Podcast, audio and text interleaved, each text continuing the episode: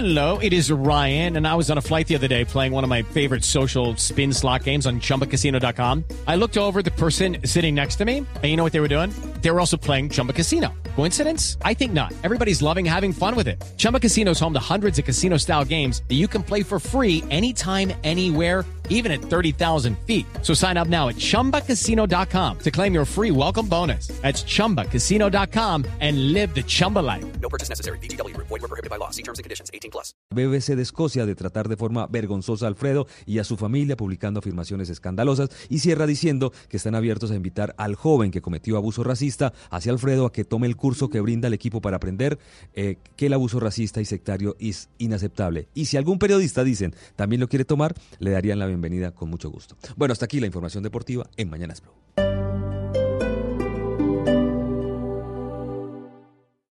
Esta es Blue Radio.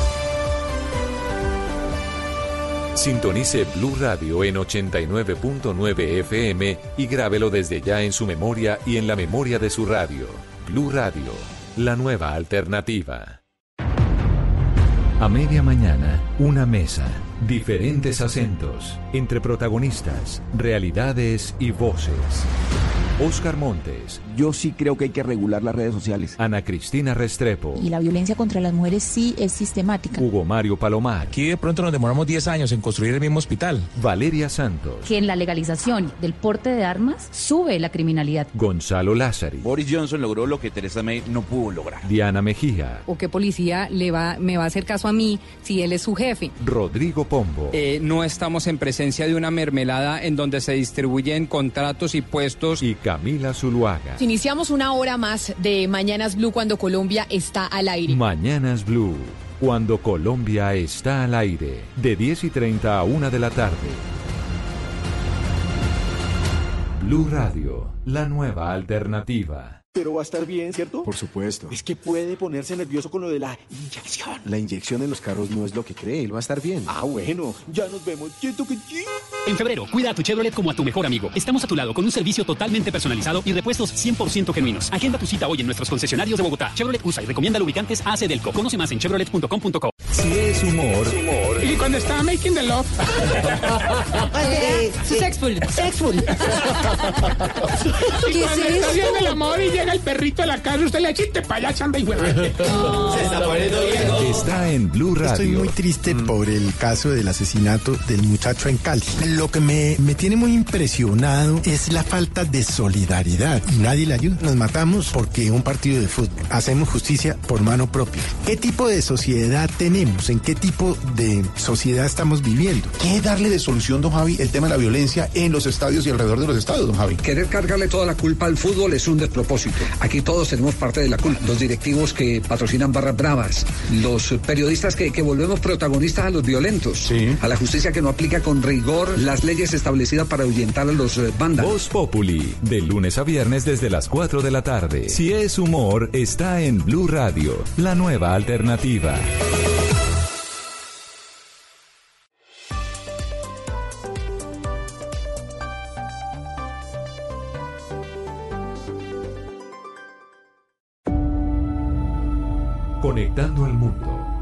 Todo un país. Oscar Montes, Ana Cristina Restrepo, Hugo Mario Palomar, Diana Mejía, Gonzalo Lázari, Valeria Santos, Rodrigo Pombo y Camila Zuluaga lo acompañan desde este momento en Mañanas Blue. Cuando Colombia está al aire.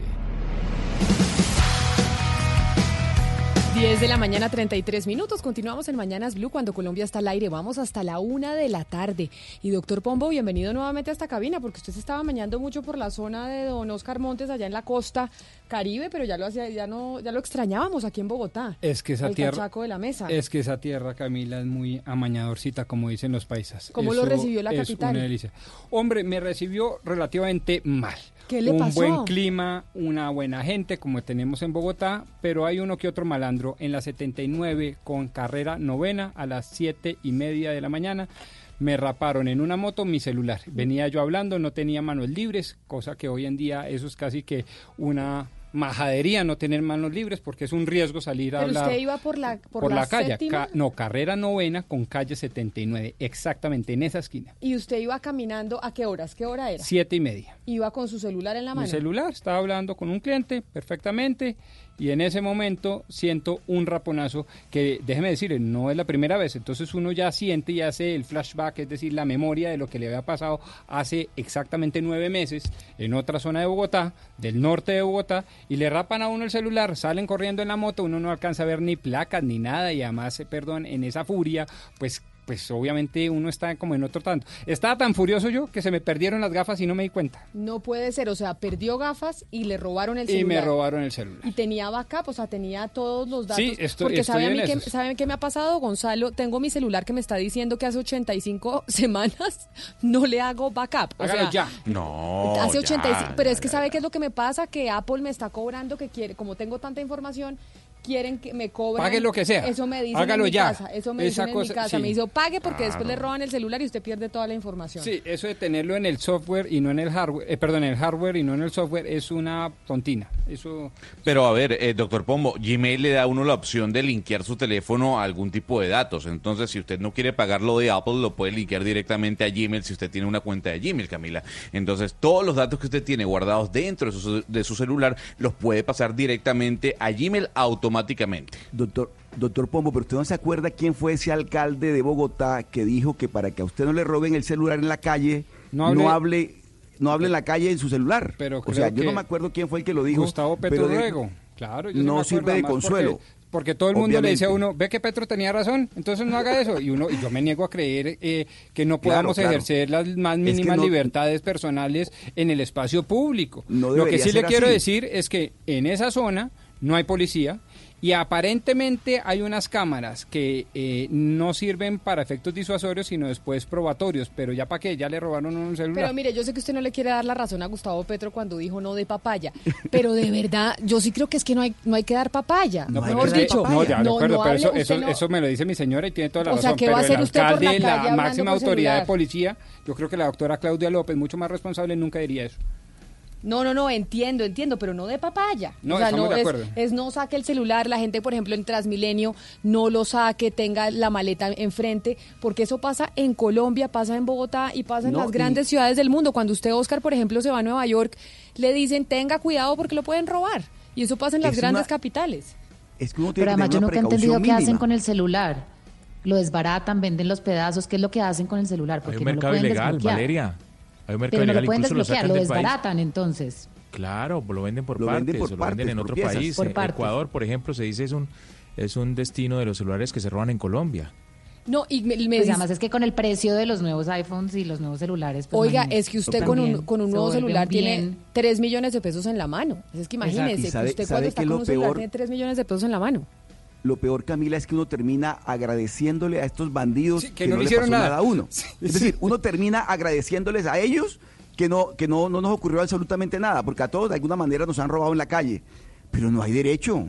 No puede ser posible que eso ocurra. Pero de verdad, doctor Pombo, y le mando un abrazo desde el Caribe inmenso, no de papaya. No de papaya, No, doctor qué Pombo. tristeza. Y saben, saben que da mucha rabia, da mucha rabia uno tener que educar a los hijos, a decirles, mira mi amor, si te van a hacer algo, entrégalo todo, entrégalo todo, que yo a- el celular lo reemplazo, pero a ti no, entrégalo todo. Me parece lo más triste del mundo entero que en el país de uno, por falta de presencia de autoridad, uno le tenga que decir a los hijos, cedan ante el delito. Me parece lo más triste del mundo entero, pero eso es lo que hay que Eh, hacer. eh, Porque además, Cristina, además un en ron, un adolescente países- es distinto porque es que hay en los, en los, en los adolescentes donde está, es decir, toda, todas esas hormonitas ahí vibrando es muchísimo más, es mucho más difícil lo que puede pasar en un momento de esos. Entonces Pero uno, pues los que en tenemos hijos adolescentes, con eso York. somos...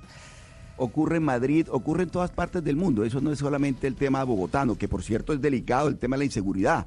Pero, pero ocurre en todas partes. El tema de la papaya es que realmente hay que tener esa precaución. Oiga, Sí, y les sí, comparto y el último ese, sentimiento. Ese es el mandamiento número 11, ¿no? No de papaya. Sí, sí, pero me, me, me, me molesta mucho ese mandamiento porque casi que de ahí se desprende un horrible. efecto tenaz y es, como dio papaya, usted de alguna manera es corresponsable, si no jurídicamente, Claro. por lo menos culturalmente. Y eso no puede ser, ¿sí? Porque No, además no el ser. doceavo mandamiento, Camila, después de, eh, de, de- no de papaya, es papaya dada, papaya partida. Ah, eso sí, ¿para qué? Hasta vivo el ladroncito, hasta vivo, ¿no? No, eso no puede ser. Ay, doctor Pombo, siento mucho lo de su celular. O sea, no Sí. nos podemos Oiga, comunicar con usted. No, tiene WhatsApp. No, además le digo una cosa. Otra de los sentimientos que les quiero compartir a usted y por supuesto a todos nuestros queridos oyentes. El sentido de impotencia frente al robo se después se tradujo en, obviamente, en un malestar y ahora en una impotencia de incomunicación total. O sea, se siente uno como incompleto. Se siente Doctor uno como Pombo. incompleto. De, caramba, Y ahora estoy comienza como... una pero eso, pero eso también Mire. Pombo es pero eso también Pombo es un es, es una causal para poder reflexionar sobre qué tan adictos estamos al Teléfono exactamente, solamente allá iba se yo. queda Sí, uno sí. Pero- sin el teléfono un día y uno piensa que se le acabó la vida ya Sí. no puede uno trabajar no se puede comunicar se siente Ah. uno como desnudo Sí, incompleto. Algo desnudo, peor, sí. ahora comienza, ahora comienza una, ter- una tortura. Tiene que ir a una inspección de policía para que le reciba la denuncia y resulta que la policía le dice, ¿dónde fue el atraco? En tal dirección. Ah, no, yo no se la recibo porque usted, ¿dónde vive usted? En tal calle. Vaya, no, es un, mire, es una tortura. Sí. Cuando usted va a poner la denuncia de- del robo que le, que le acaban de, de- de- que le acaba de suceder, ninguna inspección de policía se lo quiere recibir por el tema que hay de las cifras, ¿no? De las estadísticas. Entonces, si una inspección aparece con muchos atracos en ese sector, termina sancionando al oficial que está al frente. Entonces, de verdad, es que todos hemos pasado por esa. En Bogotá No, me hicieron un paseo Pero a ver, a ver, Y es terrible. Hay que evolucionar. Doctor Pombo, ¿usted te- tenía Find My iPhone o My Samsung? O sea, ¿usted tenía la aplicación que le dice dónde está su celular instalada? Hombre, quizás sí, pero se me había olvidado.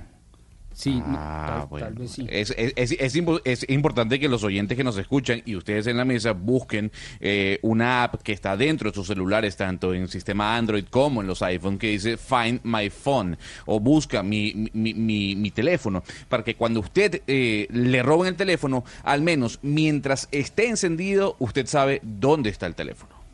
Gonzalo, pero eso no sirve de a nada porque lo primero que ellos hacen es apagar el celular. Entonces usted No, puede pero- poner pero, Find a My ver, iPhone no, pero a ver, 300 veces no. ellos nunca No. prenden el celular A porque ver, lo pero, desbaratan. eh, a- eso no sirve de nada. Valeria. Créame que me pasó lo mismo que le pasó al doctor Pombo hace un par de años. Me a empujaron, fue horrible.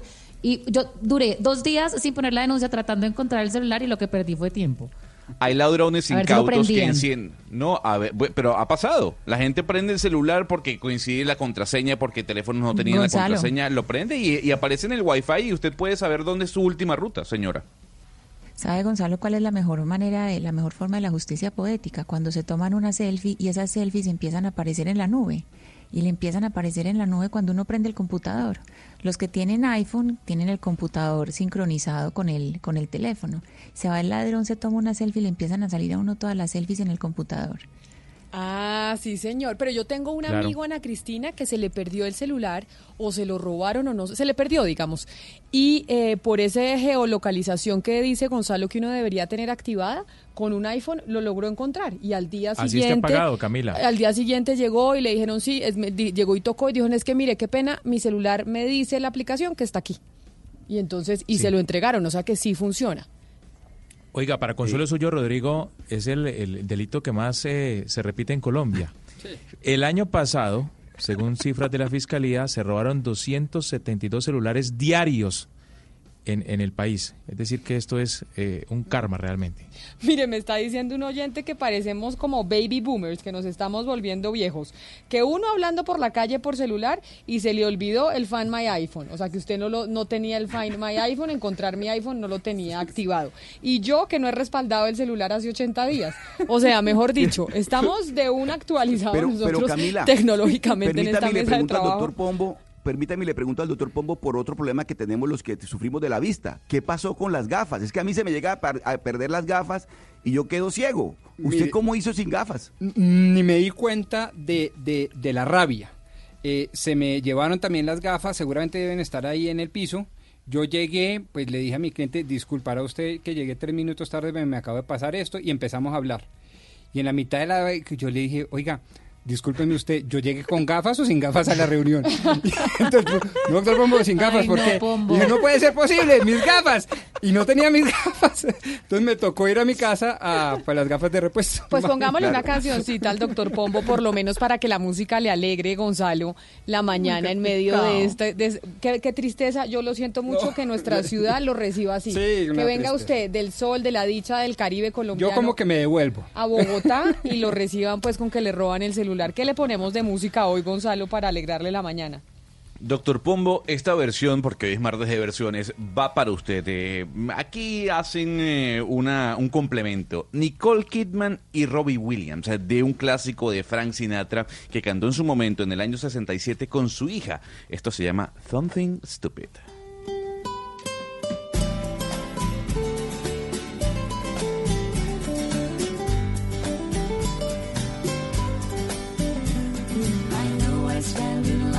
Until you think you have the time to spend an evening with me. And if we go someplace to dance, I know that there's a chance you won't be leaving with me. Then afterwards we drop into a quiet little place and have a drink or two. ¿Se puso contento, doctor Pombo, con, eh, con la canción o no? ¿Le ayudó? Pues así como contento y como revitalizadora no era, y sobre todo la melodía, pero no, se le agradece a Gonzalo de todas maneras la buena Oye, pero. ¿qué quiere usted? A ver, póngale No, lo de- que le ponga, nada le van a devolver los 3 millones de pesos que se le llevaron. O el sea, celular, qué tristeza. Hombre, No, le voy a decir cuál era la canción que la pusimos precisamente el viernes, The Eye of the Tiger o El Ojo del Tigre, como usted dice, y esa es un temazo porque uno se, mejor dicho, aboca a Rocky 4 1984 por allá en Estados Unidos y se siente como otra vez vital. O sea, se- usted, usted quiere sentirse otra vez eh, peleador. sí, alguna cosa. Óigame, eh, Ana Cristina y Valeria, a ver si ustedes tienen información o alguien que me ayude. ¿Cuál es eh, todo el debate y toda la controversia que hoy hay con el tema del avión presidencial? Que usaron eh, la esposa del presidente Iván Duque un avión para llevar a sus hijos eh, a Panaca y llevó a, a los hijos y con una fiesta. ¿Qué fue lo que pasó? Porque debo confesar que no estoy muy enterada.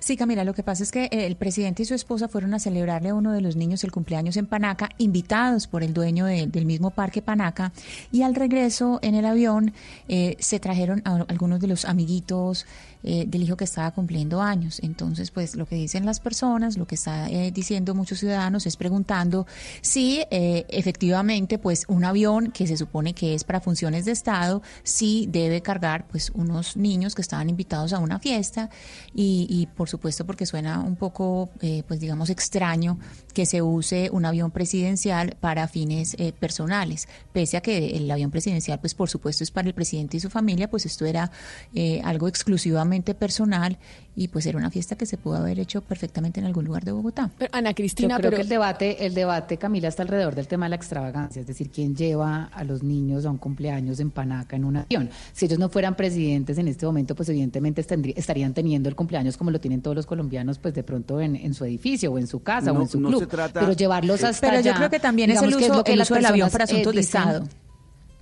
No, lo, lo- lo que le reprochan es eso, lo que reprochan es porque están utilizando un bien de Estado para fines personales. A mí no me parece tan grave, pero lo que sí hay que poner de relieve en este momento es que hay un tema de coherencia y es que el presidente Iván Duque siempre ha hablado de austeridad y si él Pero- estuviera en la oposición estaría criticando este hecho y eso sí Valeria, hay que mire, decir. es un tema, es un tema ético más que un tema legal, porque realmente en estos casos, pues el presidente utiliza el avión y su familia utilizan el avión presidencial, que además no es el único que lo ha hecho, no lo quiero justificar, pero el expresidente López viajó por Europa en un avión, la familia y los amigos por, estuvieron en una gira europea en avión presidencial. El, el expresidente Turbay hizo una gira por Europa también en el avión presidencial, pero digamos, el problema es ético, más que Sí, legal. pues y además en un país como. Colombia, yo creo que no- con tantas necesidades, con tantas desigualdades, por más presidente de la República que sea usted, es decir, le celebra lo- el cumpleaños a, un- a, lo- a los chiquitos en Panaca llevándonos, el, llevándolos en avión, cuando hay tanto problema de austeridad, cuando además lo- le puedes, o, o- o a Panaca no se puede ir en carro.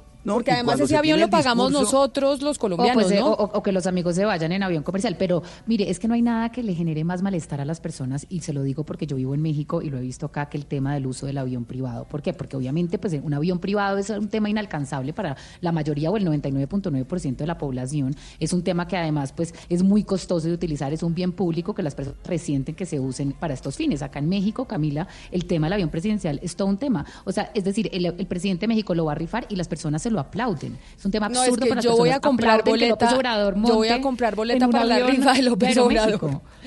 Es un tema que de verdad levanta, levanta, eh, levanta demasiadas emociones en los colombianos y en los mexicanos y en el mundo entero ver al presidente o a la primera dama utilizar un avión privado para fines personales. Es un tema que, que Pero es que a es la- gente le causa mucha molestia. Es el segundo debate que veo sobre el uso del avión presidencial, porque Ana. Cristina Iván Marulanda no escribió un trino diciendo que la primera dama se había regresado desde Cartagena en un avión, en el avión presidencial para cambiarse de vestido y volver. ¿Eso qué pasó? ¿Fue verdad? ¿No fue verdad?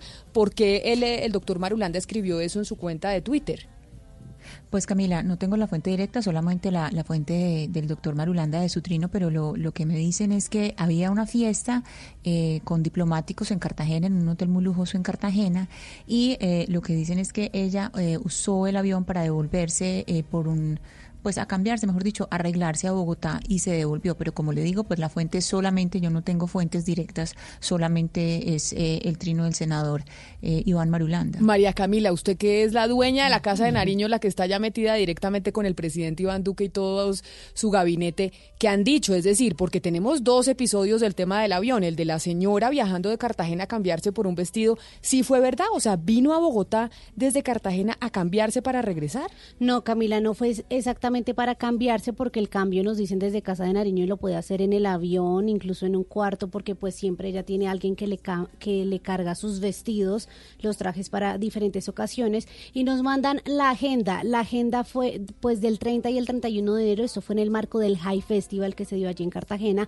Ella tuvo evento a las 9 y 15 de la mañana en Cartagena, en una institución educativa, y tenía una reunión en Casa de Nariño con representantes del BID a las 3 y media de la tarde. Más adelante, el último evento era eh, pues en, al otro día en Cartagena, por lo cual se devolvió en la noche, y esa fue pues la polémica, pero nos aclaran que ella usó el avión presidencial para uno de los trayectos y se devolvió en un foque. Óigame, María Camila, ¿cuánto, ¿cuánta gente cabe en ese avión presidencial que estaba usando la esposa del presidente Duque, María Juliana de Duque? El, si es el 001, que es en el que él viaja eh, eh, internacionalmente, creo que caben más de 50 personas, como 52 personas. Pero y 50 personas, un avión tan grande que gasta esa cantidad de gasolina y que tiene un costo enorme, ¿se necesita para movilizar a la primera dama esas reuniones o existe unos aviones más pequeños de pronto para poderla movilizar? Por ejemplo, el Fokker 002 es uno que de Fuerza Aérea que usa Casa Militar para transportar también al presidente. En ese hemos viajado con él a, a las regiones, que es el que precisamente se usó en esta po- polémica de Panaca. En ese Fokker 002 también han movido a la primera dama, viajan ministros, porque lo que dice la norma, Camila, es que, le leo puntualmente, este transporte especial de personalidades corresponde a dignatarios, personalidades de alta relevancia para los intereses de la nación, como ministros, personal diplomático, presidentes de otros países, la familia del presidente de la República, entre otros, y se usa por tema de seguridad. Es decir, era un poco lo que ustedes comentaban a nivel legal o de cumplimiento de la norma. Aquí no hay ninguna. O sea, no hay nada ilegal, no, es, solo, es, es, es como decía Oscar, es un tema de, y pero además un tema de comunicaciones, como de estrategia en las Mm. comunicaciones, que uno dice, oiga, en momento de no tan buena popularidad, a ver si mandamos otro mensaje y no este, porque en todo, yo me acuerdo, en el gobierno de Juan Manuel Santos sacamos fotos de los hijos de, del presidente Santos En y lo cuestionamos sí. co- con el helicóptero usando el avión. Cuando Pastrana también hablábamos del tema y dijimos están usando los aviones. Cuando Álvaro Uribe igual, es decir, con todos los presidentes, acá que entonces no vengan a decir que no hemos hablado de todos los presidentes utilizando eh, los aviones y utilizando esto para las familias. La gran pregunta es, y no, no hay que dejarla de hacer, es si hoy ese era el mensaje que había que mandar. Y, y- y más cuando siempre se habla de que estamos pues en aprietos económicos y Oscar con el tema del dólar, el tema del barril del petróleo, mejor dicho. Camila, Pero, y Camila- además un gobierno, un gobierno que pregona la austeridad, ¿no? Porque realmente si alguien pregona austeridad en su mandato es el presidente Duque. Entonces, de tal manera que este tipo de detalles que tienen muy mala presentación, repito, por la parte ética, más que por lo legal, se trata de que obviamente la gente inmediatamente todos vamos a cuestionar, pero en general, Camila, los viajes presidenciales siguen siendo muy polémicos, incluyendo aquellas giras presidenciales que tienen en cuenta a los periodistas. Es decir, en un momento determinado se discutió en Colombia si el traslado de los periodistas que acompañan a los presidentes a sus giras internacionales debería correr por cuenta los gastos del medio de comunicación y no de la Casa de Nariño, por ejemplo que es muy importante, porque claro, o sea, la Casa de Nariño no puede asumir los, eh, los, los, los, los co- los costos de un traslado del presidente por el, por un- en una gira internacional. Y es que Cosas sería- como esas deben debatirse también hoy en día. Y sería bueno, acá Juanco, un oyente, nos está preguntando, María Camila, ¿se sabe cuánto cuesta poner en el aire cada uno de esos aviones? Así sabemos cuánto cuesta cada viajecito. O sea, sabemos cuánto cuesta mover a la primera dama Bogotá, Cartagena, Cartagena, Bogotá, Bogotá, Cartagena en un solo día. Yo creo que se debe conocer, eh, los conozco pues naturalmente cuánto debe valer exactamente, pero yo creo que el enfoque no solo debe ser ese.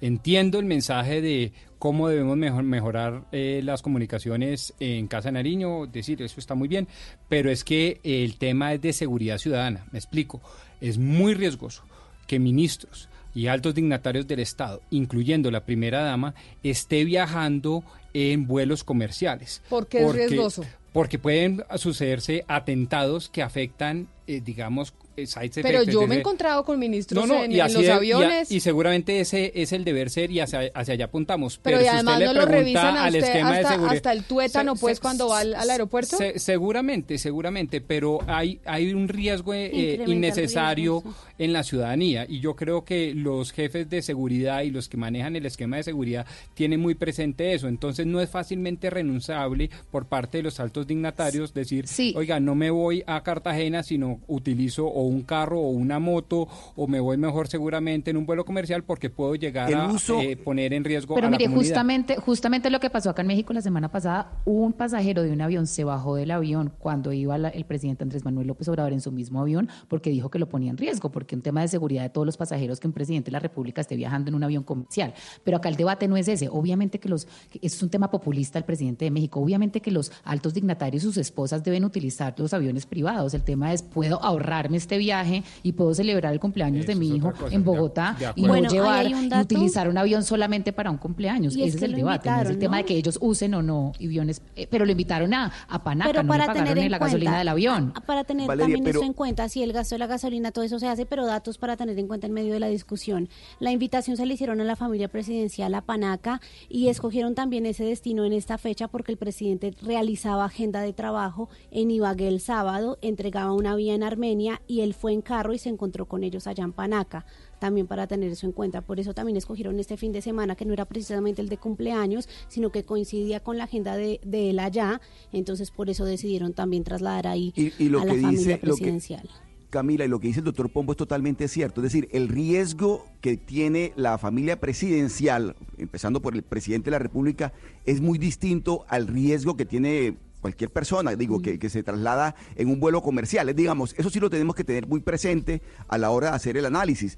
Pero, ¿el avión presidencial es de uso institucional o es de uso personal? Pues ahí, Sí, ahí, ahí, ahí, eh, Camila, hay que mirar, eh, es precisamente eso, es por el uso institucional primero que todo y que ahí se usó para una fiesta, es decir, para algo exclusivamente personal y que fue una fiesta que pudo haber sido en Bogotá.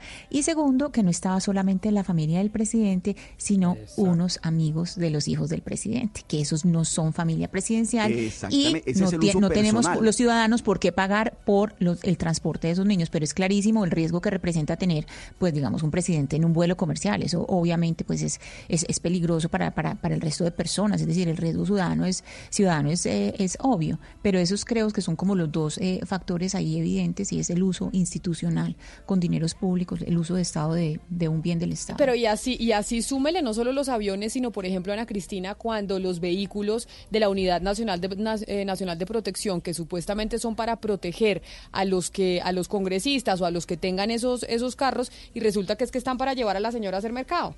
O están para llevar al señor a hacer mercado, si eso es el caso de una congresista. Camila, todos Pues los sí. presidentes No, no, hacen Camila, es que yo- eso. es que todos yo- los pero no- debería pero ser la así. Pero la defensa no es porque todos lo hacen, entonces este lo debe hacer. No. Sí, sí, sí. Yo creo que el, el tema es la seguridad. La seguridad. Y pueden atentar eh, a la señora yendo a hacer mercado. Y pueden afectar su integridad física cuando lleva a los niños al médico o al señor. Entonces, en ese sentido, yo creo que debe medirse y encuadrarse la discusión.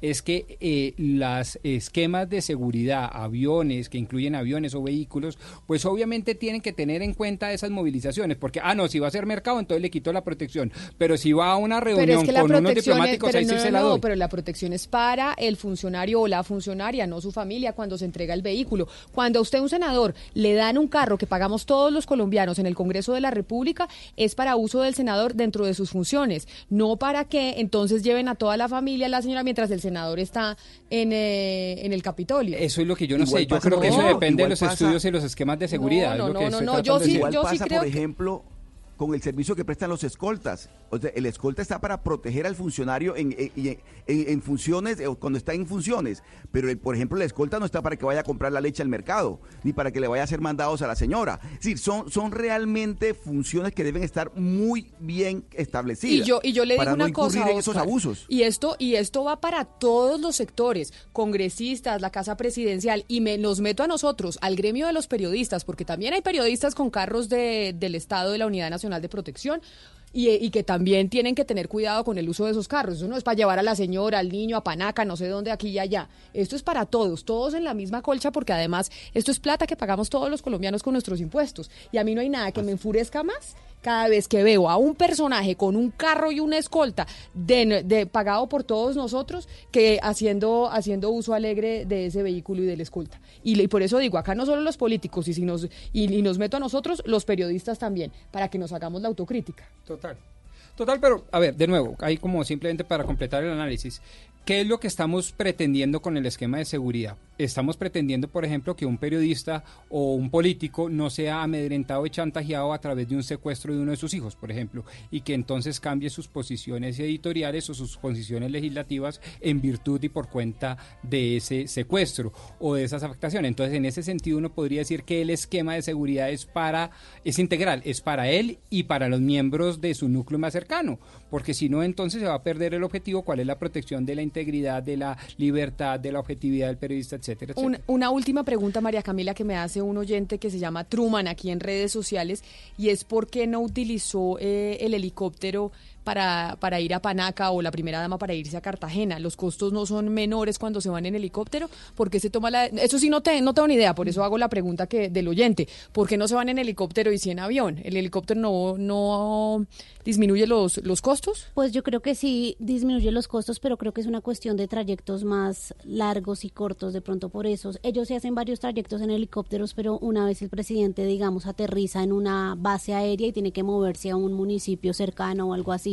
pero digamos un trayecto Bogotá-Cartagena o Armenia, que es 30 minutos en avión, yo creo que lo hicieron es por cuestiones de distancia más que más que de costos. Óigame, y sabe Mire que una última, una última tarea, María Camila, a ver si usted se puede averiguar, porque me está diciendo acá otro oyente que el expresidente y hoy senador Álvaro Uribe emitió un decreto en donde le daba acceso a los expresidentes de la República y sus familias a tener eh, acceso a las aeronaves del Estado. Averigüemos si eso es real o no, si ese decreto sigue vigente y si además, a- además de pagar los aviones del presidente, que todos estamos de acuerdo en que el presidente, pues evidentemente puede utilizar la flota, pero seguimos pagando los de los exmandatarios también, o cómo funciona Listo, esto. averiguamos. Averigüemos a Pero ver. Camila, yo le tengo que agregar que lo que usted preguntaba, ¿cuánto cuesta poner un avión en el cielo? Eh, por ejemplo, el Airbus 380, que es el avión más grande del mundo, cuesta 400 mil dólares. Entonces, obviamente el presidente eh, de Colombia o la presidencia de Colombia no tiene un Airbus A380,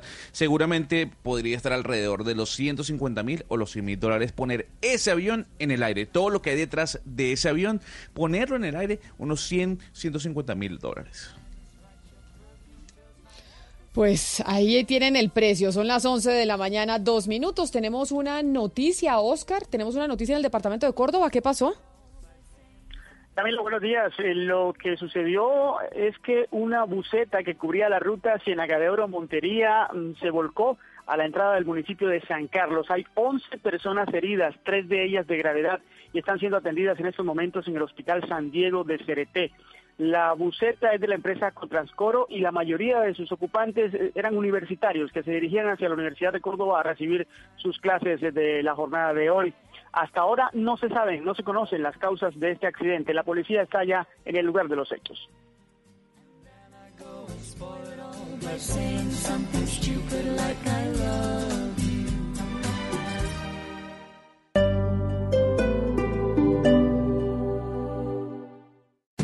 Esta es Blue Radio.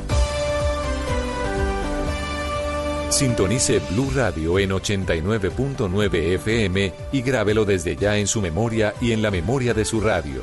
Blue Radio, la nueva alternativa. Estacionar tranquilo, ascender seguro hasta la cima, ver lo imperceptible y escuchar lo que quieres con solo tocarlo. Eso es desafiar lo establecido. Con el nuevo Nissan Versa podrás conducir con menos riesgos gracias a sus múltiples tecnologías. Nissan Intelligent Mobility. Descubre el nuevo Nissan Versa, ahora en Colombia. Nissan Versa. Desafiamos lo establecido. Nissan. Innovation that excites. Esta noche en Bla Bla Blue. A las 9, imperdible, César Corredor. Vamos a reír muchísimo con este humorista. A las 10 vamos a hablar de seguridad y defensa propia. Un abogado nos dirá hasta dónde mi seguridad basta la inseguridad del otro. Y para que estén seguros de que aquí hablamos todos, a las 11 abrimos nuestra línea telefónica para que ustedes, nuestros oyentes, nos llamen y hablen de lo que quieran. Bla Bla Blue. Ahora desde las 9 a las 12 de la noche. Conversaciones para gente despierta. Bla Bla Blue. Por Blue Radio y bluradio.com. La nueva alternativa.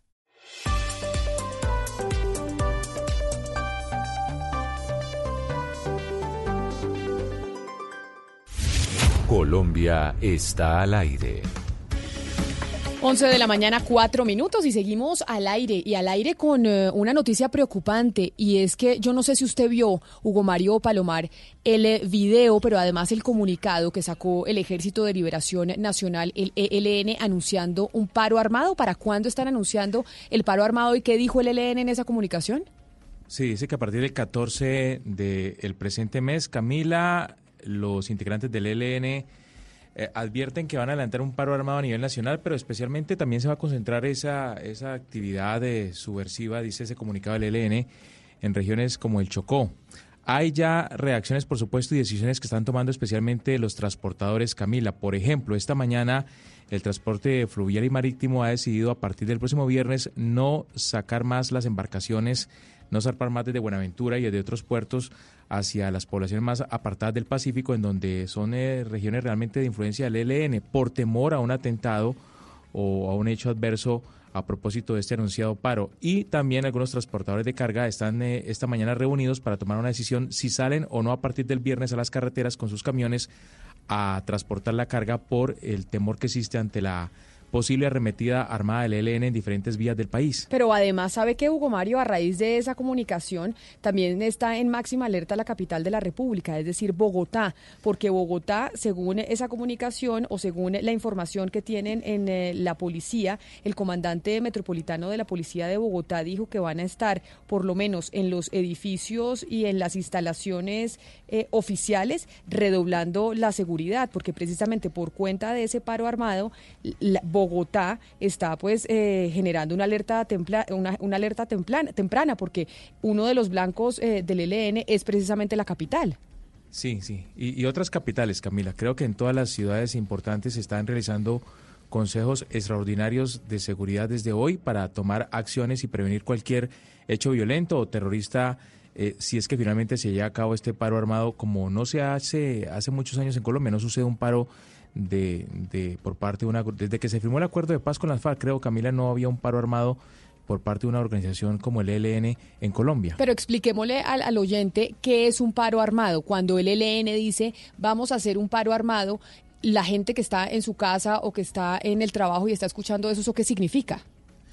Ahí, eh, pues, ha sucedido en el pasado, Camila, que se hace la llamada Operación Tachuela, ¿sí? Se, se ponen taches en las vías para que no transiten los vehículos ni de pasajeros ni de carga, en las vías más importantes del país. Eh, esto se ha dado, por ejemplo, en la vía panamericana entre Cali y Pasto.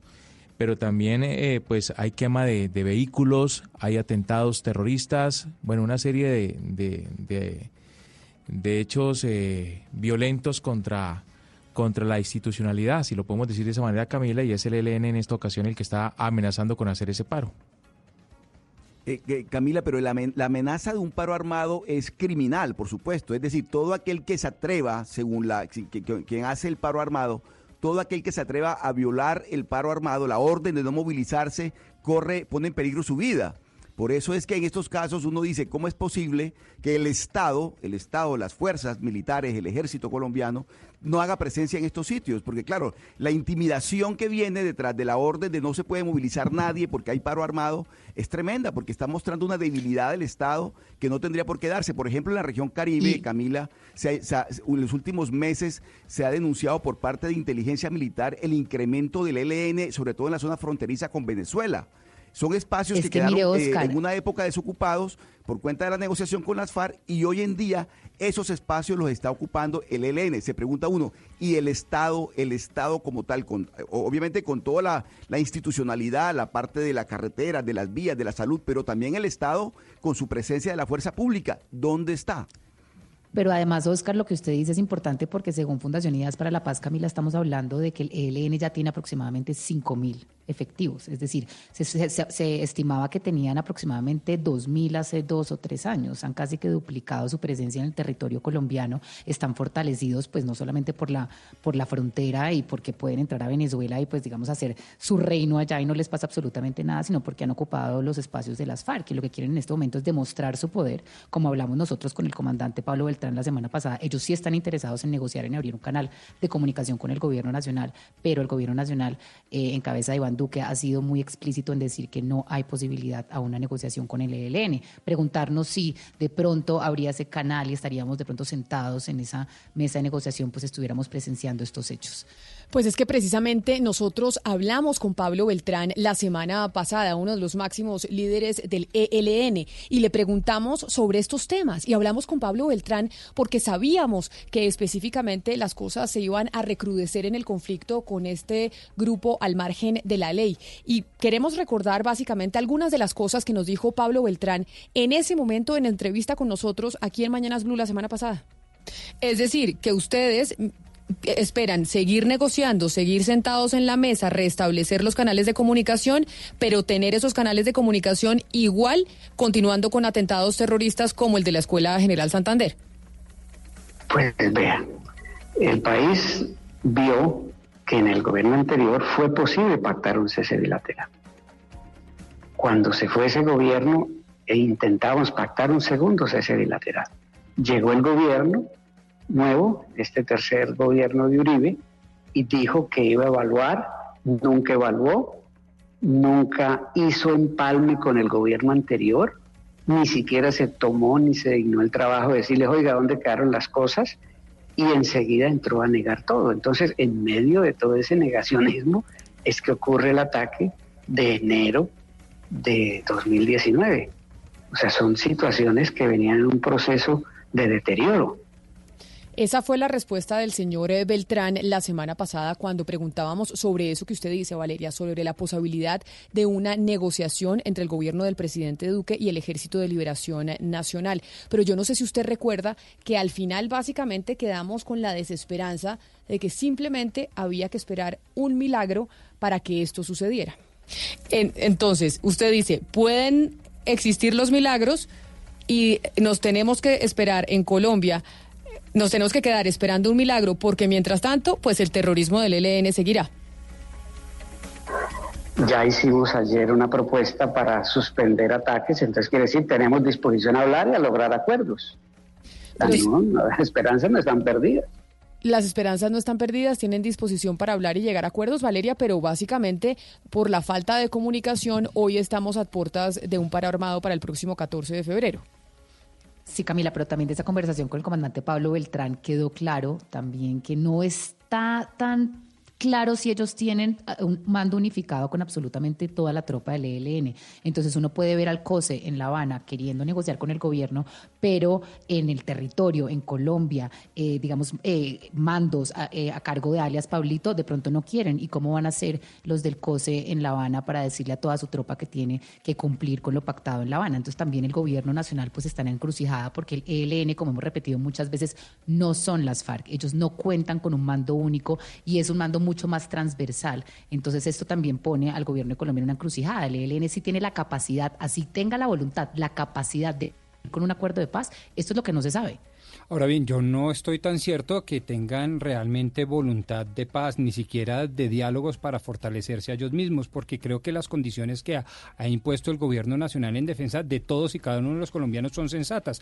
Devuelvan a los menores, dejen eh, los secuestros de lado y suspendan las actividades terroristas. Me parece que esos sí son unos mínimos gestos de paz que lo permiten llevarlo a la mesa de negociación. Sin eso, ¿de qué paz estamos hablando? Y no olviden que esas condiciones también fueron las que utilizaron este gobierno cuando eran oposición en el eh, gobierno del doctor Juan Manuel Santos. Me parece que, de nuevo, ahí hay una línea coherente que son unos mínimos básicos, esenciales, para tener una negociación un poco más equilibrada.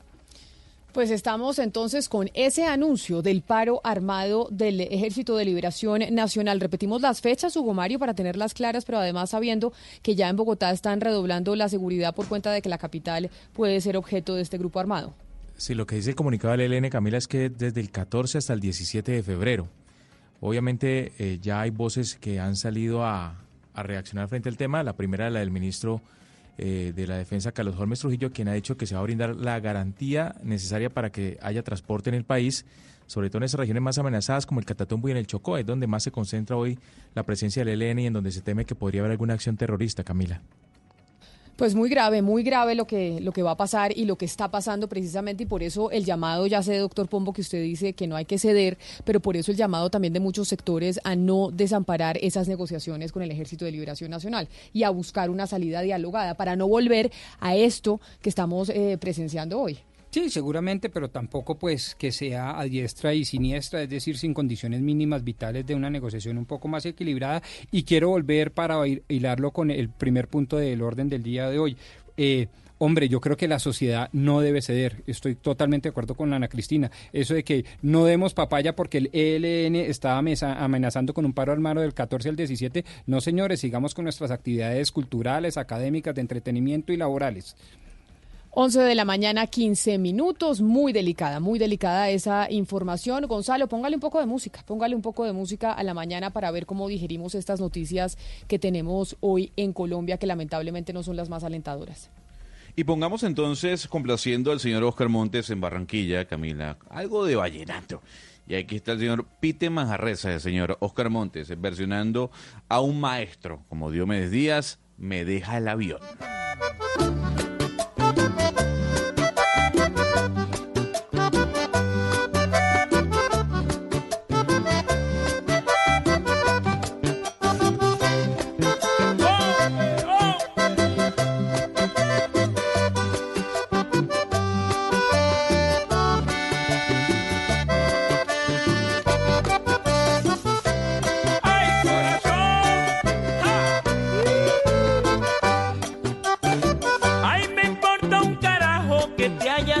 Con ese señor.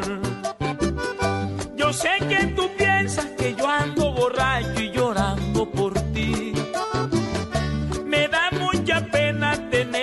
decirte que no ha sido Y precisamente hoy con esta canción de Me deja el avión, ¿no? Hoy que estamos hablando del Ay, avión presidencial. Me deja el avión presidencial. Me deja el avión presidencial. Tema que divide, Oscar, tema que divide mucho porque hay gente que dice, oiga, es evidente que los funcionarios usan los aviones, dejen de discutir ese tema. Pero hay otras personas que dicen, oiga, no, y están indignadas por, eh, por la utilización eh, del vehículo precisamente para, para esas fiestas. Pero antes, Ana Cristina, mañana hay un tema muy importante. Mañana tiene cita a las 8 de la mañana el general en retiro Mario Montoya, que va a presentar eh, su versión voluntaria ante la JEP, ante la Justicia Especial para la Paz por el caso de los falsos positivos. Eso va a ser muy importante porque mañana el general Montoya, que fue el comandante de las fuerzas militares durante el gobierno del presidente Uribe, va a estar presentándose de manera voluntaria en la JEP para hablar sobre, sobre esa tragedia que vivió Colombia durante tantos años. Sí, Camila, se trata del caso 003 que es sobre muertes ilegítimamente presentadas como bajas en combate por agentes del Estado. Este es un caso, eh, oyentes, que se abrió el 17 de julio de 2018 y hay una priorización en departamentos, en territorios del país. Las la prioridad está en Cesar, en Antioquia, Catatumbo, en Norte de Santander, Casanare, Meta y Huila. ¿Qué pasa con el general, Montoya? Él ha sido comprometido en varios informes eh, allegados a la JEP y al, y al menos 11 versiones que han sido rendidos eh, por la fuerza pública. Y le cuento, Camila, eh, un, un dato. La Fiscalía identifica un total de 2.248 víctimas de ejecuciones extrajudiciales o homicidio en persona protegida entre 1988 y 2014, de las cuales el 48% fueron hombres jóvenes entre los 18 y 30 años. Y según este mismo informe que la Fiscalía le presentó a la JEP, este fenómeno aumentó de manera sustancial a partir del año 2002 y tuvo su etapa más crítica entre 2006 y 2008. Y uno de esos jóvenes fue el hijo de doña Ana Páez, quien era madre de Eduardo Garzón Páez, quien fue víctima de falsos positivos y desaparecido el 4 de marzo de 2008. Doña Ana, bienvenida a Mañanas Blue, gracias por atendernos. Sí, buenos días, mucho gusto por eh, usted también atenderme a mí. Mañana precisamente está esa audiencia del general Mario Montoya a las 8 de la mañana para hablar eh, de los falsos positivos y se presenta voluntariamente ante la JEP, ante la Justicia Especial eh, para la Paz. Y quisiera yo por eso preguntarle, usted como mamá, como mamá víctima de los falsos positivos a quien le asesinaron eh, a su hijo, esta declaración del señor Montoya, ¿por qué es importante mañana en la JEP? Bueno, mire, eh, primero que todo, eh, si él se presenta mañana en la GES, no tanto porque es voluntario, sino porque nosotros hemos presionado y queremos que nos digan una verdad. ¿Quién mandó matar a nuestros hijos y por qué no los mataron? Para mí es importante oírle lo que va a hablar ese señor, aunque ya él muchas veces que lo hemos oído hablar, ese señor no ha aportado nada para contra, con las víctimas y queremos que este señor nos diga la verdad, por qué mandó matar a nuestros hijos, qué le cometieron nuestros hijos para que hicieran eso ya que no solo acabaron con, conmigo, sino acabaron con toda mi familia, con todas las familias de todas las madres, que como hemos podido, hemos luchado y hemos caminado y hemos recorrido kilómetros buscando esta verdad. Por eso para nosotros es importante oírle qué es lo que va a hablar. ¿Por qué razón, si usted menciona que ya el eh, general en retiro, Mario Montoya, ha hablado y no ha, no ha aportado mucho a las investigaciones, ¿por qué está la esperanza de que en la JEP sí pueda aportar más información? Bueno, importancia mía ahorita con la G es porque usted sabe que los militares mismos están hablando y están diciendo que él dio órdenes. Entonces queremos saber por qué dio esa orden a ellos para que nos mataran a nuestros hijos. Mira, yo no le tengo rabia a los que mataron a mi hijo, le tengo rabia a esa cabeza que fue la que mandó matar a nuestros hijos. A ellos los que le tengo rabia, no a los que, los que en realidad están condenados porque en realidad uno, uno trabajando donde sea la entidad que esté está cumpliendo órdenes y ellos cumplieron esas órdenes ya que él no quería litros de sangre, sino ríos de sangre. Los vivos no les servían, los que servían eran los muertos. Pero mire, hay, a pesar de que hay 11 miembros de la fuerza pública que han aportado verdad, te han dicho y han eh, dado fe de la relación eh, del general en retiro Mario Montoya con el tema de los falsos positivos o las ejecuciones extrajudiciales. El general Montoya alega que esto es una persecución por sus objetivos exitosos en temas como la operación Jaca y todos los golpes que le dio a las FARC cuando él comandaba el ejército. ¿Usted qué le diría a- al doctor Mario Montoya cuando él trata de insinuar que esto es una persecución política en contra de él? Que no es ninguna persecución, no es ninguna persecución. Nosotros llegamos a esto, a esto del Estado, a esta demanda al Estado, no porque nosotras quisimos, sino porque encontramos. Yo adoraba al ejército, incluso mi hijo fue educado en un colegio militar Sucre, y, mi, y yo adoraba a mi ejército, pero cuando yo supe todo lo que estaba pasando, llegué a odiar tanto el ejército que no quisiera ni saber de ellos. Pero en realidad, nosotros sabemos que él tiene que decirnos una verdad, no es hay mentiras y que yo no dije y que yo dije y que reconozco eso y no reconozco a aquellos, porque él tiene que reconocer todas las víctimas que son, son muertes extrajudiciales. Nuestros hijos no eran ningunos guerrilleros y lo demostramos al mundo entero que no eran guerrilleros. En otra parte, les demostramos que éramos honestos, que vivíamos una vida pobre pero muy digna. Ellos no pueden quitarnos esta dignidad que tenemos. Nosotras tenemos que limpiar el nombre de nuestros hijos, aunque no fueran de la alta ni fueran de mucha sociedad, pero eran personas que vivían bien y que no tenían nada que tener con delincuencia ni con nada. Entonces nosotros queremos que ese señor nos dé la cara y nos diga por qué, por qué dio la orden de matar a estos muchachos, a estos civiles que no estaban armados, que no se podían defender, que yo creo que no les dejaron ni decir su última palabra, porque precisamente se los llevaban un día y al otro día ya los mataban. Entonces no puede ser posible que esto siga así. Doña Ana, ante la JEP ya han rendido versión otros tres generales del Ejército Nacional, el general retirado Paulino Coronado, el general Miguel David Bastidas y el general retirado Henry Torres Escalante. Eh, Torres Escalante, ¿usted ha podido asistir a esas otras audiencias y de lo que sabe de esas audiencias, ustedes eh, han escuchado algo que no supieran antes o han conseguido o se han acercado a esa verdad que es tan importante para ustedes? No, mami, todo lo que nosotros hemos oído en esas audiencias ya lo sabíamos. En la, en la, en la justicia ordinaria muchas de las versiones se dieron, pero nosotros queremos es una verdad plena, que no nos sigan dando vueltas de aquí para allá y de allá para acá, no, que nos digan por qué lo hicieron, quién dio la orden, porque eso es lo que nosotros queremos. Yo sé que ellos han dado, eh, ellos han dado sus versiones, han hablado, pues en realidad lo que hemos oído de esos otros generales es todo contra, contra este señor que mañana se presenta. Entonces, queremos que él nos diga, que él personalmente nos diga qué pasó, qué lo hicieron. O sea, él tiene que decirnos por qué lo hicieron, porque para ver una historia tiene que haber un protagonista y ese protagonista es el que tiene que decirnos quién le dio la orden. Doña Ana, en, en su condición de madre de una de las personas víctimas de estos que se conocen como falsos positivos, ustedes conformaron una, una asociación, una agrupación. ¿Cuántas madres en este momento están reclamándole al Estado colombiano, al Ejército Nacional, que eh, eh, ri- rindan cuentas de estos, faltos, de estos falsos positivos? Bueno, amor, a- ver todo esto, que nadie nos escuchaba, que nadie nos ponía cuidado, formamos esta fundación MAFAPO, que es Madres de Falsos Positivos. Somos 14 madres que estamos dispuestas a dar todo por el todo, que no nos vamos a rendir, que vamos a seguir adelante y que así nos toque correr y recorrer. Y si un día ellos pusieron su cuerpo, nosotras también hoy lo ponemos, porque nosotros tenemos que hablar con nuestros hijos. Ellos no pueden quedar, la muerte de ellos no puede quedar así de que fue de sabe que ya no más no.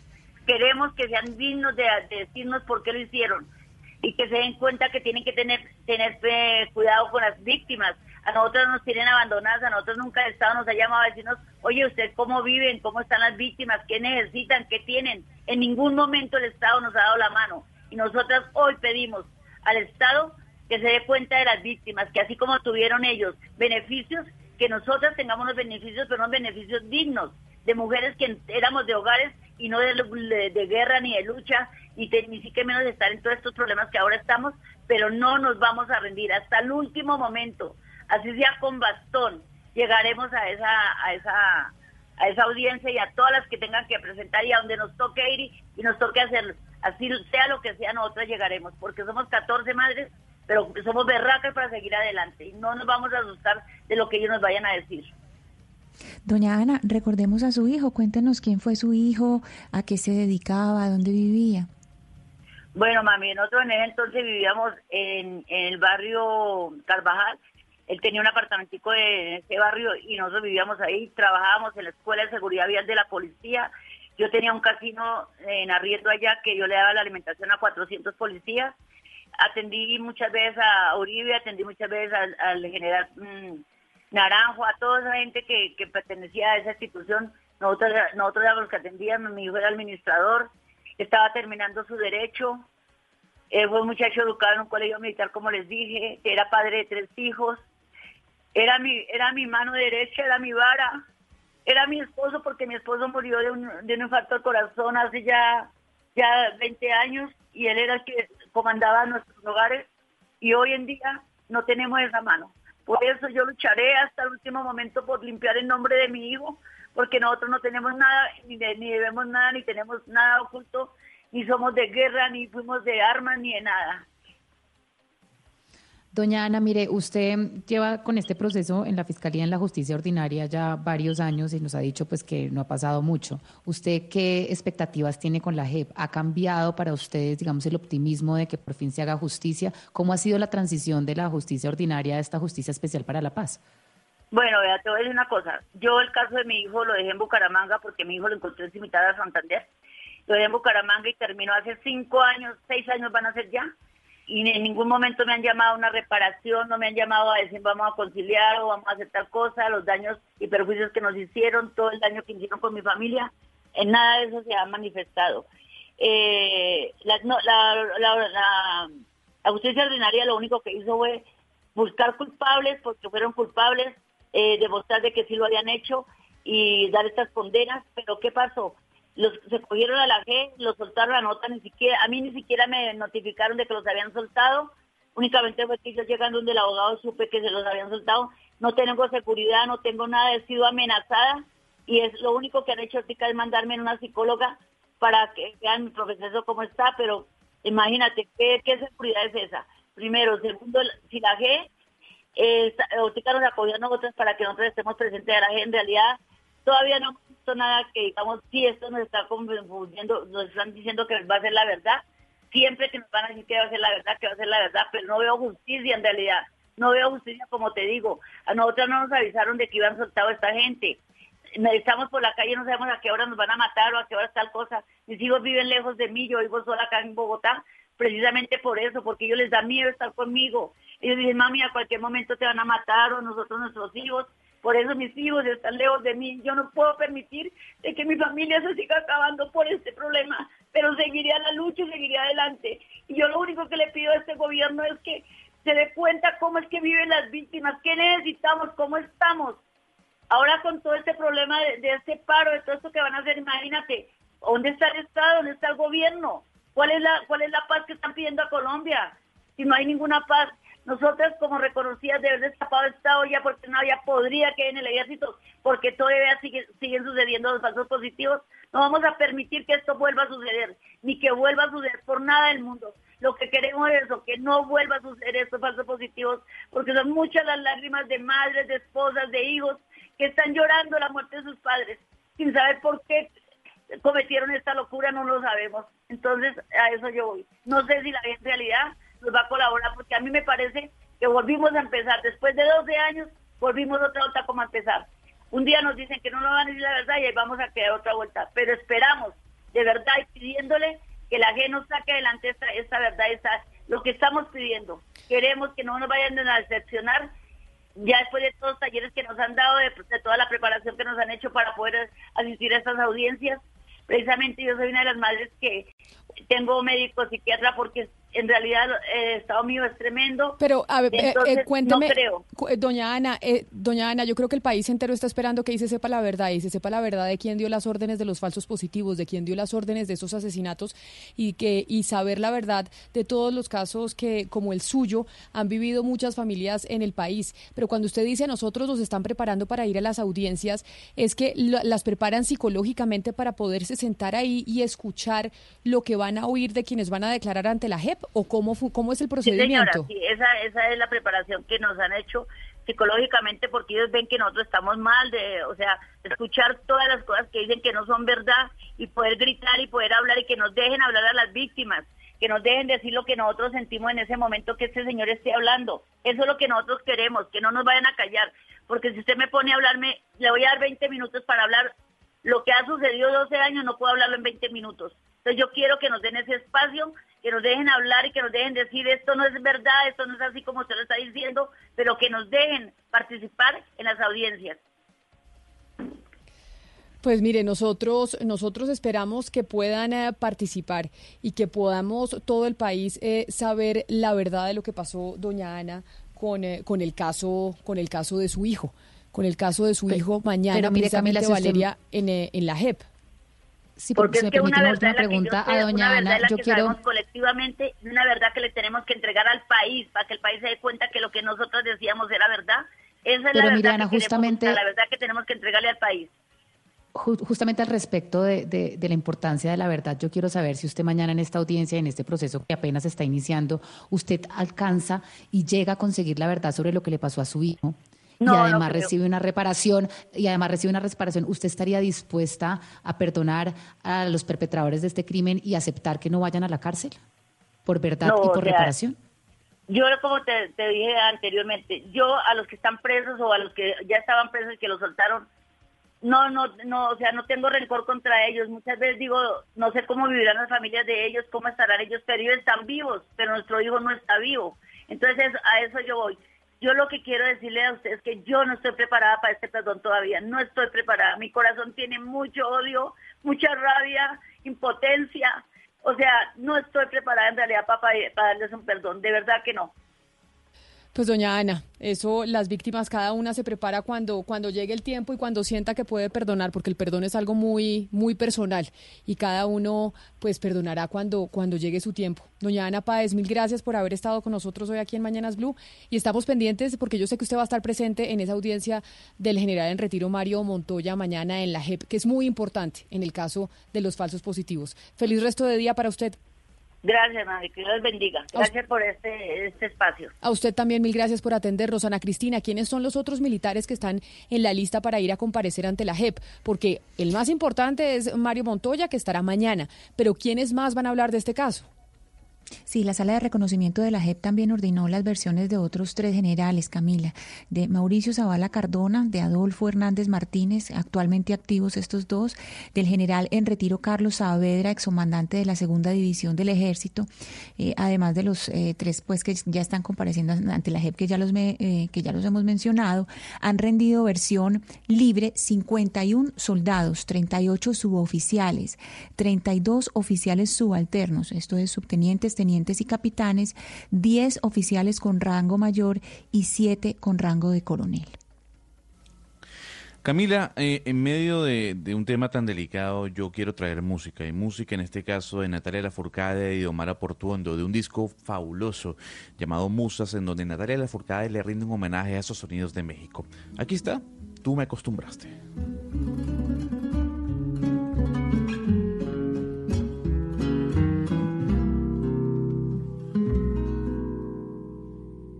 Tú me acostumbraste a todas esas cosas y tú me enseñaste que son maravillosas. Y con música, con música, para mirar cómo pues le damos eh, otro tinte a la mañana. Ana Cristina, estamos pendientes de Mario Montoya mañana en la JEP. Yo creo que esa declaración se va a poder ver o eso no se puede ver. La gente que quiere ver esa declaración lo puede hacer o eso son audiencias privadas. Camila, es eh, no tengo el dato exacto si mañana lo vamos a poder ver, pero varias de las audiencias han sido públicas. Eh, si me da un momentico, eh, le confirmo si la de mañana va a ser pública o no. Pero gran parte de esas audiencias han sido públicas. Perfecto. Eh, tenemos noticias sobre comunicado de la Casa de Nariño a propósito del avión y del debate que se ha dado por el avión presidencial y la primera dama usándolo para llevar a Panaca a sus niños chiquitos a la fiesta de cumpleaños. Sí, señora Camila, la respuesta de Casa Militar a esta polémica del uso de un avión de la Fuerza Aérea, de este avión 002 para el transporte de la primera dama, sus hijos y algunos amigos.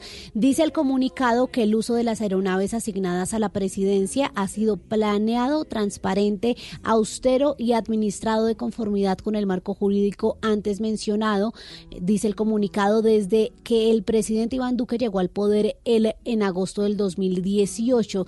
Dice que el uso de las aeronaves militares obedece a la función específica de la Fuerza Aérea de contribuir a los fines del Estado, brindando seguridad al presidente, a su familia y esta parte es muy importante. Dice que todos los recursos y los medios aéreos se han puesto a disposición del presidente y la primera dama para que puedan desarrollar sus agendas y han sido honorables Pero, y pero coherentes. tradúzcanos, porque yo eso es comunicado de prensa de Casa. Camila, ¿Qué dice María Camila? Dice eh, en, pues para Palabras que lo más, podamos palabras entender, menos, algo distinto es a lo que una usted nos había defensa, dicho. una defensa a, a, a cómo el presidente ha dado uso a estos aviones. Dice que solo se ha usado para pues disposición de la agenda del primer mandatario y de su esposa y de hecho resaltan que pues como muestra de su gestión austera durante 18 meses el, el presidente se ha hospedado en unidades de las fuerzas militares en todos sus viajes en territorio nacional. No explican porque iban personas particulares diferentes a la familia presidencial en este avión, pero dicen que jamás se han usado para intereses particulares, sino para el desarrollo de sus agendas, es lo que dice el comunicado. Bueno, comunicado de la Casa de Nariño sobre el debate del avión presidencial que va a dar para mucho.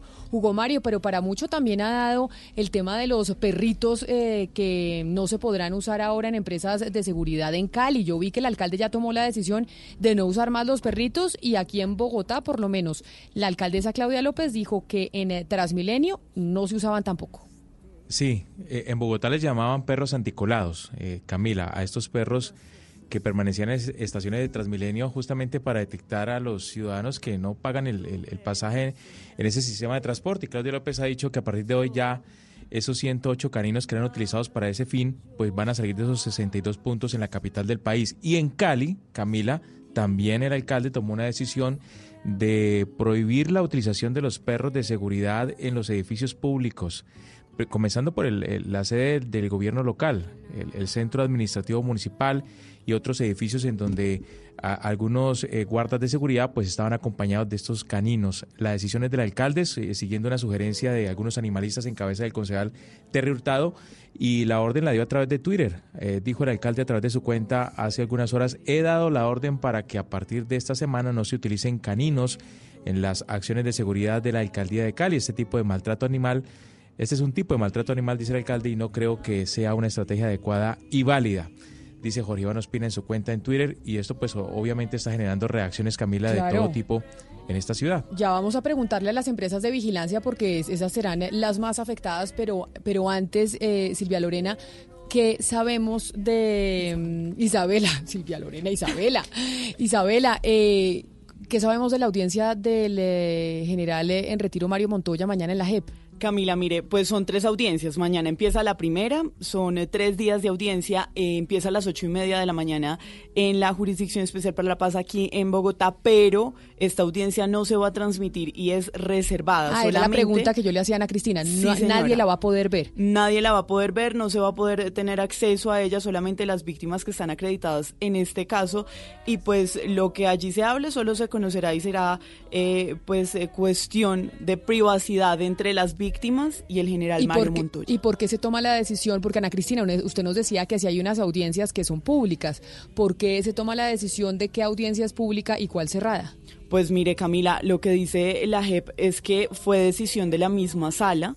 Ellos venían adelantando otras diligencias, pero todo lo que ha sucedido en torno al caso 003 de falsos positivos, pues lo han tomado así, reservados. De hecho, lo que se conoce es sobre lo que se ha logrado filtrar a la opinión eh, pública, pero de resto, todo ha sido reservado. Y esta eh, en particular sobre la audiencia del general Montoya, pues será reservada y como le cuento, va a ser mañana hasta el viernes. Mañana hasta el viernes y entonces los testimonios que tendremos y de lo que conoceremos seguramente es de las víctimas, Ana Cristina, que sí van a poder asistir como doña Ana Páez, con quien estábamos hablando hace unos minutos, que ella sí va a estar adentro de esa audiencia. Sí, Camila, hay 360 eh, eh, familiares de víctimas que están acreditadas para poder participar y es importante decir, Camila, que por ejemplo hay varias audiencias, no con militares, pero otras audiencias que sí son transmitidas en directo. Recordemos, por ejemplo, la audiencia eh, sobre las eh, los casos en San Onofre, que fue desde Cartagena, aquí en Medellín, las audiencias de Hidroituango, del Cementerio Universal, de la Comuna 13, también esas audiencias eh, fueron transmitidas en directo. Entonces, yo pienso que un poco esas audiencias, la decisión de si se transmiten o no, ya es eh, decisión de cada sala y que no podemos decir que en términos generales siempre es información pública. Sí, porque sería muy interesante ver esa audiencia de Mario Montoya, yo creo que para el país, pero pues la sala decidió que no.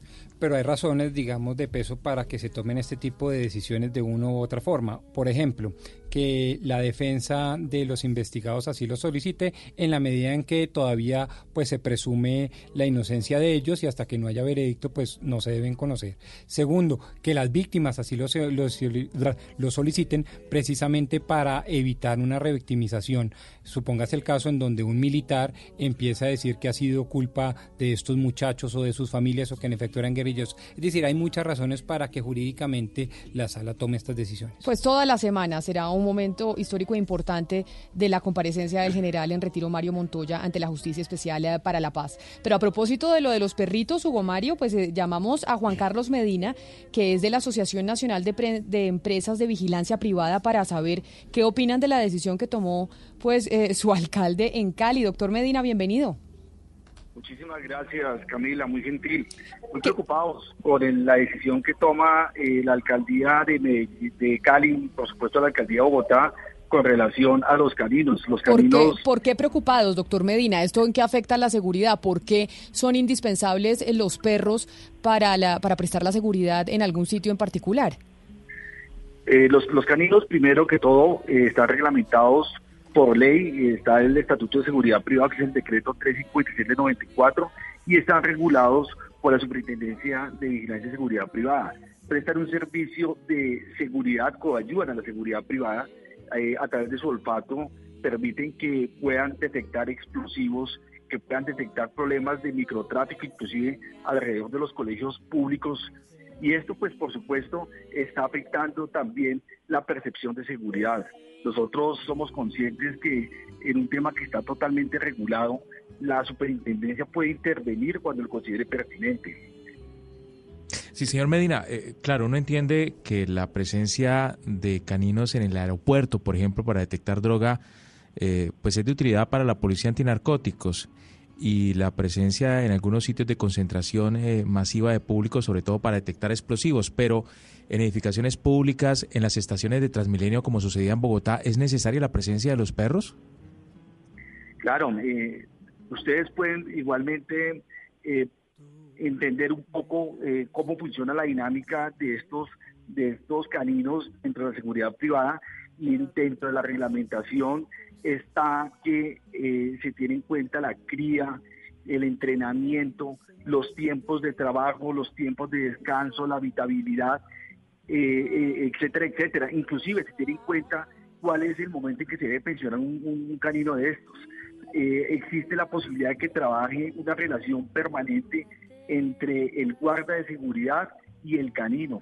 Yo creo y yo y la ciudadanía lo percibe de esta manera que los caninos están coayudando a mejorar una percepción de seguridad en la ciudad y están precisamente en el caso por ejemplo de los colegios los padres de familia mucho más tranquilos de que no sean permeados por el problema de la droga en los entornos de los de los colegios esto no es un Sí. tema que solo afecta eh, el aeropuerto, los terminales de transporte terrestre, sino que está afectando la seguridad en la medida en que garantizan con su trabajo la posibilidad de mejorar la seguridad en cada una de las grandes Y, capitales. y el argumento, el señor Medina, el argumento de los animalistas que hablan de maltrato animal, de que los eh, caninos son sometidos a extensas jornadas y a poca alimentación, eh, ¿para ustedes eso no tiene validez?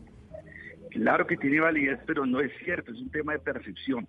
Les podemos decir que en la medida en que existan unos, unas quejas, esas quejas se trasladan a la Superintendencia de Seguridad Privada y ellos mandan un equipo interdisciplinario y también interinstitucional, en donde están entidades como la Superintendencia, la Secretaría de Salud, la Policía Nacional, y se identifican si existe a través de este tipo de inspección, control y vigilancia alguna, alguna anomalía, por supuesto que son sancionados y pueden perder la licencia de funcionamiento de la empresa de seguridad que esté maltratando a los animales. Adicionalmente, existe un registro canino que se hace una vez al año para el cumplimiento de las normas y, por supuesto, para el bienestar de los caninos. Señor Medina, ¿ustedes tienen una especie de susto de que este tipo de medidas se extiendan a otras esferas de la seguridad, como por ejemplo que se acaben los carabineros por cuenta también de un supuesto maltrato animal?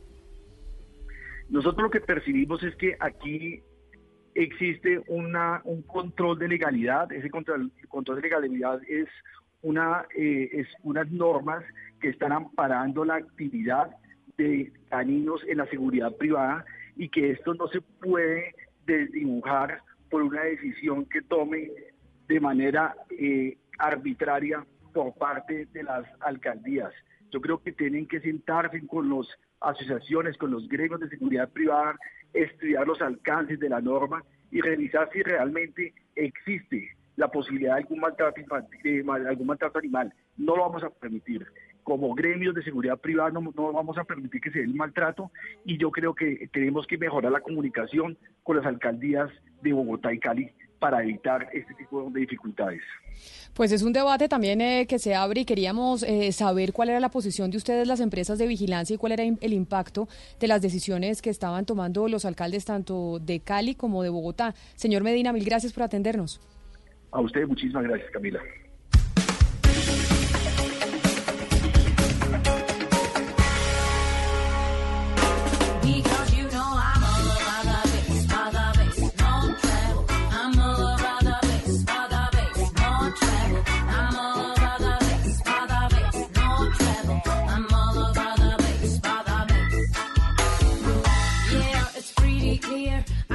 Size two, but I can shake it, shake it like I'm supposed to do. Cause I got that boom boom that all the boys chase and all the right junk in all the right places. I see the magazine, Bueno, martes de versiones y aquí le traigo a los miembros de la mesa y a los oyentes a una banda mm, oriunda de Jamaica llamada The Registers versionando a Megan Trainor con All About the Bass, una canción que fue muy popular hace unos eh, tres o cuatro años. Le tengo tres noticias, Camila. La primera tiene que ver con la OMS porque la OMS bautizó ya el coronavirus de manera oficial como el virus COVID-19 y anunció que ya son más de 40.000 los infectados y más de 1.000 los fallecidos. Ha dicho el director de la OMS que tendrán posiblemente una vacuna para dentro de 18 meses. Y por otra parte nos llegan eh, fuentes o informaciones de fuentes en Venezuela que el presidente de la Asamblea Nacional el señor Juan Guaidó estaría aterrizando en Maiquetía a las 3 de la tarde, a la expectativa de lo que puede pasar con esa llegada del presidente de la Asamblea Nacional, Juan Guaidó, a Venezuela. Y la otra noticia tiene que ver con la Pero tecnología. ahí yo, pero ahí yo le pregunto, antes de que se vaya con la tercera, porque usted se va de chorro con toda la información, ¿qué puede pasar con Juan Guaidó cuando llegue a Maiquetía? Pues eh, yo no lo sé, Camila. O sea, el presidente o el ¿Cuál- o gobierno sea, de los ¿cuáles Estados son, Unidos. ¿cuáles son las opciones?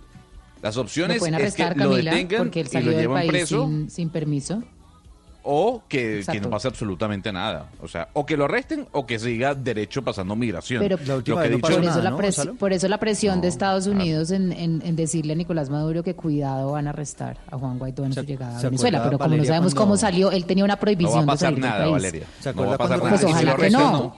Ojalá que no. Lo que tiene, no lo sí tiene, lo que sí tiene eh, el señor Guaidó es un reto muy grande al llegar a Venezuela, porque pues toda esta agenda eh, que creó y todo el apoyo de los países y cómo fue recibido, pues ahora tiene no que aplicarla en. Venezuela y tiene que hacer tangible eh, todo lo que todo el apoyo internacional, porque las personas en Venezuela pues ya no le están no creyendo mucho y el señor tiene que dar nada. resultados, pero ya. Para nada, eso no Pues sirve hay para personas nada. que dicen que sí, que tienen fe, y etcétera, pero Está Pero bien, pues yo ya, también tengo fe, en tengo mora de 20 dar años resultados. con esta fe. Tengo 20 años con esta fe a ver si salimos de la dictadura, como dice el doctor Pombo. Y lo que puede pasar es que lo metan preso Camila o que siga de largo. Eh, y como decía Valeria, Estados Unidos ya le ha dicho a Maduro, hey, ojo con Guaidó, ojo si lo tocan. La de tecnología, Camila, es que me llamó mucho la atención. Ustedes en Colombia tienen Oxxo, ¿verdad? Esas tiendas como de conveniencias. Pero claro, eh, que son de propiedad del señor Slim, allá donde está doña Valeria en México, que vienen desde allá. y acá hay muchísimas, aquí. pero en Colombia también hay. Sí, no sí, sí, aquí en Claro, Colombia claro. también. No tantas como en México, pero hay. Es que acá están en Bueno. todas las esquinas. Para trasladar la noticia es que la cadena 7-Eleven, que es la cadena más grande de tiendas de conveniencia en los Estados Unidos, que es como un Oxxo en Colombia o en México, anunció que abrió su primera tienda sin cajeros humanos. O sea, uno simplemente escoge su producto y sale de la tienda y hay un chip, en este caso, que registra la compra y que se lo traslada directamente a su tarjeta de crédito. Esto para competir con Amazon Go, que son las primeras tiendas de Amazon físicas sin cajeros humanos. Doctor Pombo, ¿Cuántas horas puede durar un comercio así en Colombia sin que lo roben? ¿Sin cajeros humanos? Sí, No. sin que lo roben. O sea, usted entra a la tienda, no hay nadie que lo atienda, usted agarra su producto y se va.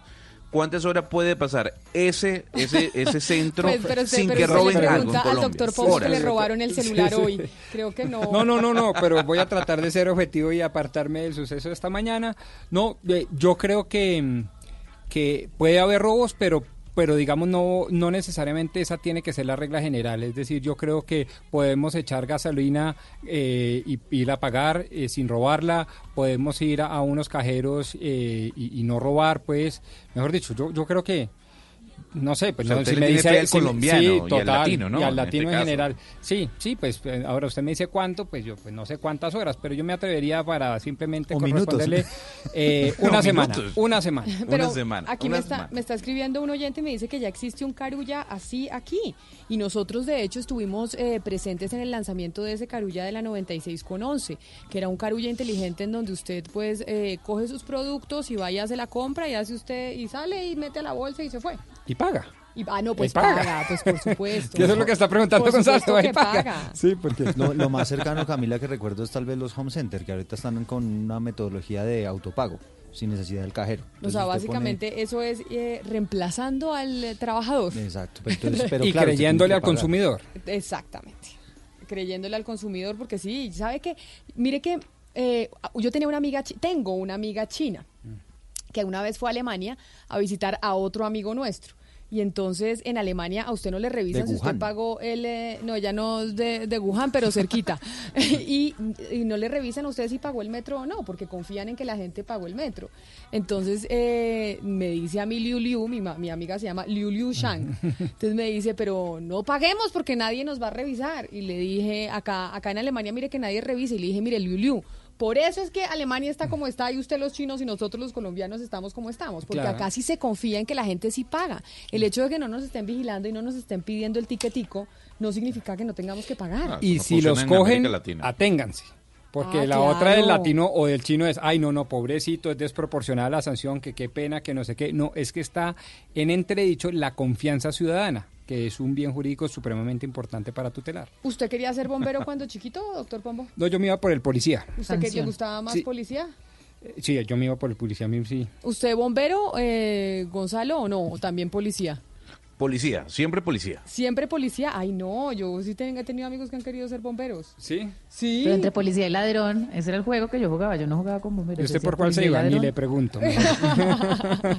Pero ¿qué es lo que está pasando con los bomberos de Cundinamarca? A mí me parece que los bomberos son unos superhéroes, de verdad. Sí, pero claro. Entonces Y por eso, les- y, y los chiquitos siempre quieren ser bombero, Y policía, además les piloto. prestamos muy poquita atención, lamentablemente, en este país, Camila. Imagínese que en mesitas del colegio hubo un incendio anoche del archivo del hospital. Se empezó a quemar eso y además con la tragedia de que en mesitas de colegio en ese momento no había agua.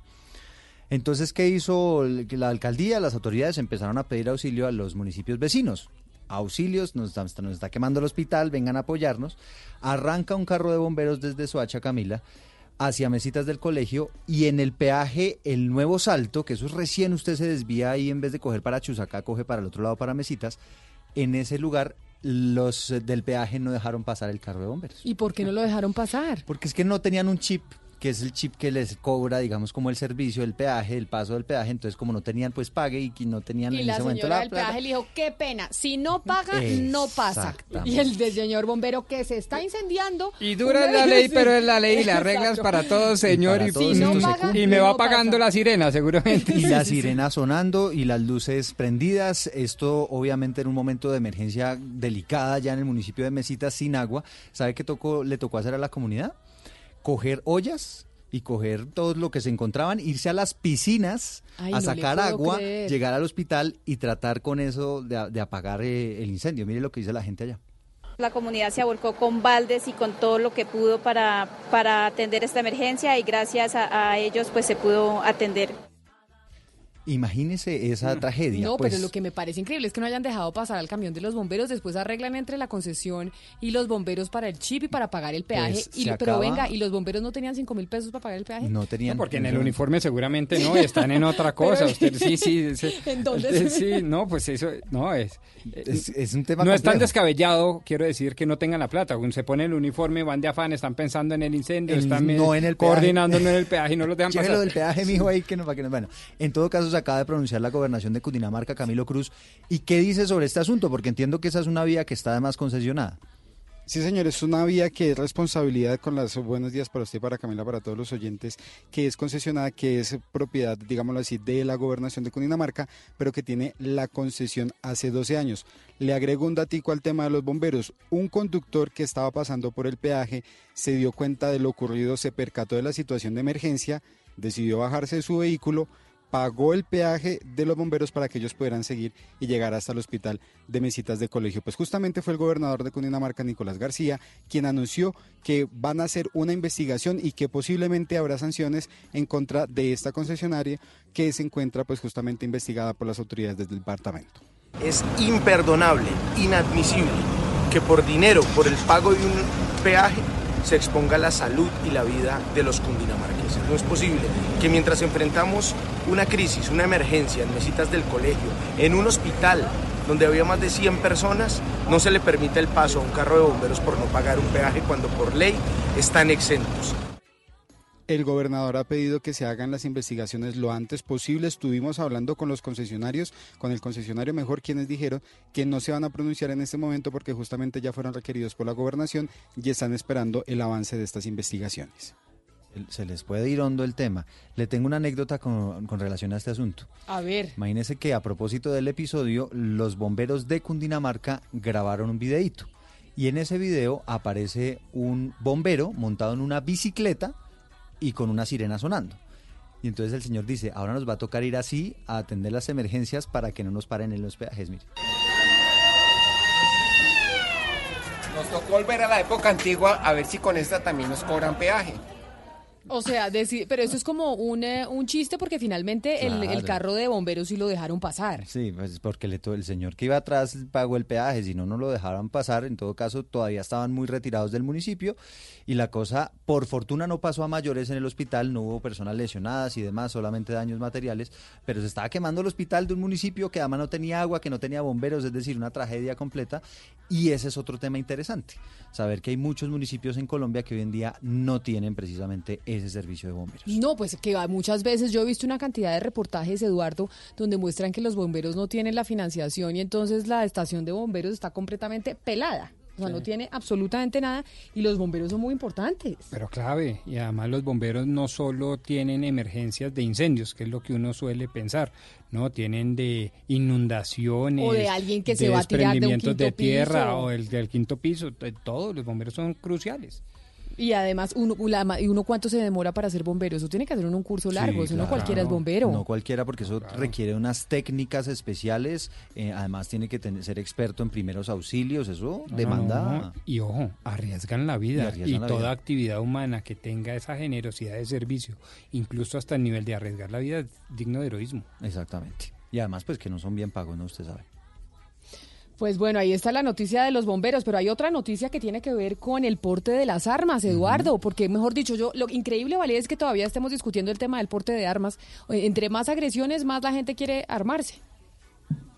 Así es, Camila, es absurdo además porque toda la evidencia muestra que entre más flexibilización de porte y más armas hay en el mercado y más personas tienen armas libremente, pues hay más homicidios y más criminalización y sobre todo porque estas armas que muchas veces que son utilizadas con un fin que es protegerse y, con, y para proteger el derecho a la legítima defensa, pues se utilizan, por ejemplo, en casos como los feminicidios y como acoso y abuso contra las mujeres. Entonces es un tema muy delicado que increíblemente estemos todavía debatiendo. Pues imagínese, Valeria, que esta mañana llegó un abogado que se llama Guillermo Rodríguez, llegó hasta el Consejo de Estado. Está pidiendo medidas cautelares para que se suspenda el decreto que restringe el porte de armas en el país. Dice él que en Colombia todo el mundo debería estar en la posibilidad de defenderse de un atraco. Escúchelo. Estamos solicitándole al Consejo de Estado, mediante acción eh, de nulidad y dentro de una solicitud que el mismo Código Procedimiento Administrativo nos faculta, una medida de cautelar de urgencia para que deje sin efectos inmediatos ese decreto y todos los colombianos que tienen salvoconducto puedan hacer uso del porte de armas legales de fuego. Ah, ahí está. Ese era, eso es- recuerdo yo usted, Camila, que lo mencionó aquí, que era uno de sus temores, y es que la gente empezara con el ánimo de querer armarse, ¿no? Para defenderse de los ladrones. Algo que opera, por ejemplo, en los Estados Unidos, pero que, como usted lo decía ayer, pues muchas veces no sale bien. Muchas veces no sale bien, pero además porque no podemos estar queriéndonos armar. Yo sé que uno no debe esgrimir tanto su opinión, pero yo sí soy de las que cree que no nos debemos armar en Colombia. No, yo... Pero hay gente que dice que sí, que es que uno tiene que defenderse, porque entonces los vándalos y los bandidos sí tienen eh, las, Las armas, armas, ilegales, pero yo creo que no. Que Yo- al final los estudios dicen que es mucho más peligroso que usted también esté armado. Absolutamente de acuerdo con usted, Camila, y yo que sí tengo licencia precisamente para decir mi opinión, eh, comulgo con ella, comulgo con su opinión. Eh, la idea, lo civilizado es desarmarse. Sin embargo, le voy a dar un dato casi que de última hora. En el último High Festival en Cartagena, un eh, muy reconocido escritor español, Javier Cercas, trató ese tema y de alguna manera volvía una y otra vez sobre qué tan legítimo desde el punto de vista de la moral es que una persona, eh, pues en ausencia de justicia, trate de armarse. Pues ese es el debate que se nos viene, precisamente porque mucha gente lo está solicitando. Son las 12 del día, un minuto. Ya venimos porque vamos a hablar con Pro Familia, del caso del que se está hablando hoy en Colombia.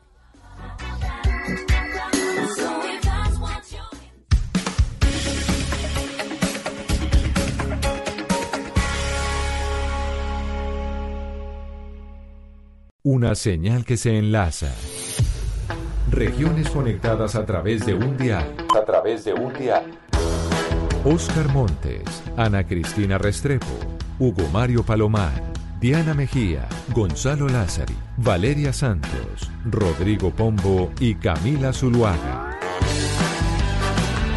A partir de este momento, Mañanas Blue se escucha en todo el país. Colombia está al aire.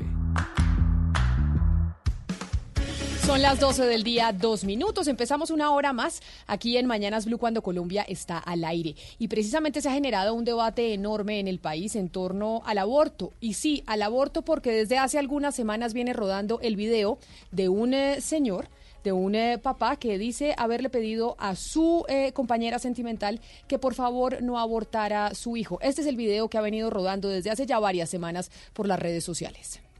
Juan Sebastián merece vivir y no hay una ley en Colombia que lo defienda. Mi nombre es Juan Pablo Medina y soy el padre de Juan Sebastián, un hermoso niño de siete meses de gestación.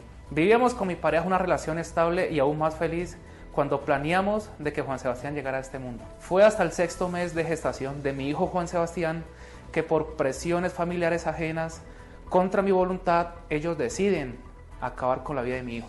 Con apoyo de instituciones públicas y privadas como Profamilia y Clínica La Estancia Popayán, donde se están vulnerando todos mis derechos como papá. Necesitamos políticas y leyes que salven y protejan la vida de aquellos niños que están por nacer, en especial de Juan Sebastián, un niño que también merece vivir. Porque mi mayor deseo es verlo nacer, verlo crecer y amarlo por siempre. Y precisamente frente a estas acusaciones y frente, al debate que se ha armado, estamos en comunicación con Marta Arroyo, que es la directora de Profamilia, que, que acaban de dar una rueda de prensa precisamente respondiendo a este tema. Señora Arroyo, bienvenida a Mañanas Blue, gracias por estar con nosotros.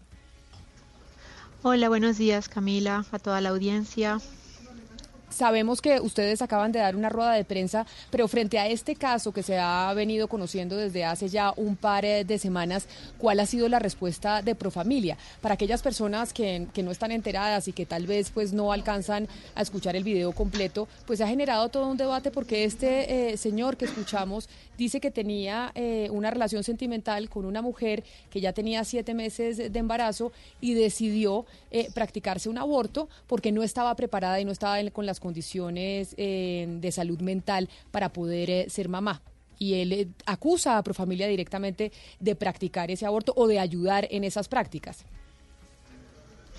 Bien, Camila, lo primero que es muy importante y es lo que hemos compartido durante el día de hoy es que nosotros como organización prestadora de servicios de salud no podemos entrar a divulgar ningún tipo de detalle sobre la historia clínica ni de este caso ni de ninguna de las de los servicios que prestamos en la organización, es decir, tanto por ley como por eh, por condiciones que aplican a la historia médica de cada persona y esto nos aplica a todos. Nosotros no podemos entrar a dar a ningún tipo de detalles sobre ninguna historia en particular. Entonces, eh, esa es eh, la versión de la expareja y, y obviamente nosotros allí no entramos ni tenemos absolutamente nada ni, ni, ni que negar ni corroborar porque no nos corresponde. ¿Cuáles son los tipos de servicios? Porque mucha gente a veces tiene unas distorsiones, incluso cuando lo discutimos internamente en los medios de comunicación. ¿Cuál es el tipo de servicio que presta Profamilia en el país? Gracias por la pregunta. Miren, llevamos, nosotros somos primero que nada, y vale la pena recalcarlo, somos una organización privada sin ánimo de lucro. Este año cumplimos 55 años y el enfoque de la organización ha sido principalmente la defensa de los derechos sexuales y derechos reproductivos a través de la prestación de servicios de salud muy especializados. Nosotros en un año, en el 2019, le comparto cifras, en el 2019 prestamos alrededor de 3 millones de servicios únicamente de esos 3 millones de servicios, el 0,7% fueron servi- servicios de interrupciones voluntarias del embarazo. Es decir, el resto, los 2 millones, casi, casi 3 millones de servicios, se concentran principalmente en planificación, es decir, acceso a métodos anticonceptivos, medicina general, vacunación, consultas especializadas de ginecología y de urología, imágenes diagnósticas. Entonces, eso es lo que hace la organización. Tenemos 37 clínicas en 29 ciudades del país y además nuestro modelo de prestación de servicios de salud nos permite llevar a cabo en un año alrededor de 1.700 brigadas móviles. Son estas brigadas móviles las que nos permiten seguir llegando a las poblaciones rurales donde las mujeres enfrentan mayores dificultades para poder acceder a los servicios que nosotros prestamos, dentro de los cuales, reitero, está el acceso a métodos Doctor Arroyo, quizá lo que ha generado gran conmoción de este caso en particular es, eh, yo sé que usted no va a hablar del caso en particular porque tiene que, mm, pues tiene que guardar la, la intimidad de la de la paciente. Pero lo que ha llamado la atención y lo que ha generado gran controversia es el número de meses eh, del bebé de la madre que estaba en gestación. Que la lo que se ha dicho o lo que dice el papá es que son siete meses, que ella tomó la decisión de abortar a los siete meses. Y obviamente empieza todos los debates en torno a que a los siete meses, pues ya es un bebé, que todos tenemos amigos, mamás que han nacido eh, siete mesinas. ¿Hasta qué mes de gestación se puede practicar un aborto en Colombia? Muy importante, Camila, la pregunta y absolutamente pertinente. En Colombia hay una sentencia, la sentencia C355 del 2006. Esa sentencia establece que las mujeres tienen derecho a acceder a una interrupción voluntaria del embarazo bajo tres causales. Pero además es importante que el país sepa que en ningún momento se establece un límite a la edad gestacional en la cual la mujer puede acceder a un aborto. Quiero también compartir que en el caso, en, en este caso en particular, y esto sí lo puedo compartir porque es de conocimiento público, Profamilia recibió una, fuimos instados por un juez eh, a que bajo las se, analizara el caso y que se aplicaba bajo una de las causales se procediera con la interrupción voluntaria del embarazo de este caso en especial. Y eso la organización lo hizo respondiendo también a una a una circular de la Superintendencia Nacional de Salud la C003 que establece que los servicios deben prestar dentro de un margen de cinco días ¿Por qué? Porque precisamente cada día suma. Doctor Arroyo, de esa etapa, de esos. Esa claridad me parece importante porque yo siento, y, y le digo entre esas yo, que teníamos la noción de que la- el, el aborto era permitido en esas tres eh, causales, donde hay riesgo de la mamá, donde hay eh, malformación del feto y cuando hay violación, pero hasta cierto mes de embarazo. Yo pensaba que era tres o cuatro meses y eso era lo que, y, y creo yo que muchos colombianos piensan exactamente lo mismo. Es decir, si una mujer en cualquiera estas tres causales, incluso a los ocho o nueve meses de embarazo, quiere practicarse un aborto, lo puede hacer en Colombia sin ningún tipo de sanción. Lo puede hacer en Colombia sin ningún tipo de restricción y además los protocolos del Ministerio de Salud y Protección Social así lo estipula, los protocolos de la Organización Mundial de la Salud también. Entonces, efectivamente, eso es una claridad muy importante. No hay límite a la edad gestacional y además entendiendo las razones de las tres causales, violación, incompatibilidad con la vida, es decir, hay un sinfín de razones que pueden, que, que ponen las mujeres frente a este tipo de decisiones. Pero mire, doctora, lo que estamos viendo hoy a raíz de este caso es una campaña de desprestigio en contra de Profamilia, no solamente tendencias en redes sociales, sino medios de comunicación importantes del país diciendo pues que ustedes como Profamilia se están lucrando por el aumento de los casos de aborto y está tratando de establecer una relación entre, entre este tema de ánimo de lucro y los abortos que ustedes practican. ¿Qué tiene usted eh, que decir sobre esto? Es absolutamente falso. Reitero, nosotros somos organización sin ánimo de lucro. ¿Qué quiere decir eso? Que en aquellas ocasiones, cuando logramos generar excedentes, todos esos excedentes por, por, por- por- porque así lo establece la, ley, tienen que ser reinvertidos en la misión. ¿Qué quiere decir? Yo le voy a dar un ejemplo precisamente con, el, con estos casos de interrupción voluntaria del embarazo. El 60% de los servicios que nosotros prestamos a las mujeres los cubren de manera particular o los cubre Profamilia a través de donantes que tenemos y de la cooperación internacional. Únicamente el 40% lo cubren las EPS, a pesar de estar incluido dentro del plan de beneficios. Nuevamente la cifra que les mencionaba, 3 millones de servicios donde estamos hablando de citologías, vasectomías, ligaduras. Doctora, pero para entender un poco y poder 0,7%. desvirtuar un poco Mm. pues estas, estas acusaciones que son muy peligrosas y ya sabemos para, para la salud sexual de las mujeres, ¿cuánto cuesta un aborto en Profamilia? Ustedes, eh, digamos, ¿qué hacen con esa plata de una intervención Eh, vo- voluntaria del aborto? Entonces les explico. El, primero que nada, porque eh, totalmente de acuerdo, eso, esto es una campaña de desprestigio, obviamente, y al final lo que hay detrás de la campaña de desprestigio es que las mujeres no puedan ejercer su derecho. Eso es lo que hay detrás de todas estas campañas de desprestigio, sin duda alguna. Que a las mujeres les dé miedo, que las mujeres eh, se confundan. Entonces, gracias por, por el espacio para, para aclarar. La- los servicios de la interrupción voluntaria del embarazo está cubierta dentro del plan de beneficios. Es decir, todas las CPS de Colombia deben cubrirlo, deberían cubrirla, to- tanto régimen subsidiado como contributivo. Es decir, que ninguna mujer tendría por qué pagar de su bolsillo un servicio de aborto. Entonces, una cifra específica de que cueste 5 o 10 no la puedo dar. ¿Por qué? Porque eso forma parte del plan de beneficios. Nosotros hoy en día tenemos alianzas y, y contratos con toda, prácticamente con todas las GPS del país y en algunos casos ellos nos remiten los casos que tienen, las solicitudes que tienen de, de interrupción voluntaria del embarazo. Pero en otros Aquí casos, estamos hablando- cuando ustedes dicen que hace Profamilia con la plata, nosotros subsidiamos. Nosotros todos los servicios que les prestamos a la población joven que atendemos tienen un subsidio. Pero también, por ejemplo, estamos llevando a cabo varios, varios programas eh, de atención a mujeres venezolanas en la, en, en la frontera gran, la gran, prácticamente el 100% de esos servicios que prestamos, donde no está solamente el aborto, sino, reitero nuevamente, sobre todo, sobre todo, acceso a métodos anticonceptivos se hace con los, los excedentes que genera la organización. Entonces, todo esto, cuando yo digo se reinvierte en la misión, es que se reinvierte en la prestación de servicios de salud a población más vulnerable, a poblaciones que no tienen cómo acceder a ese tipo de servicios.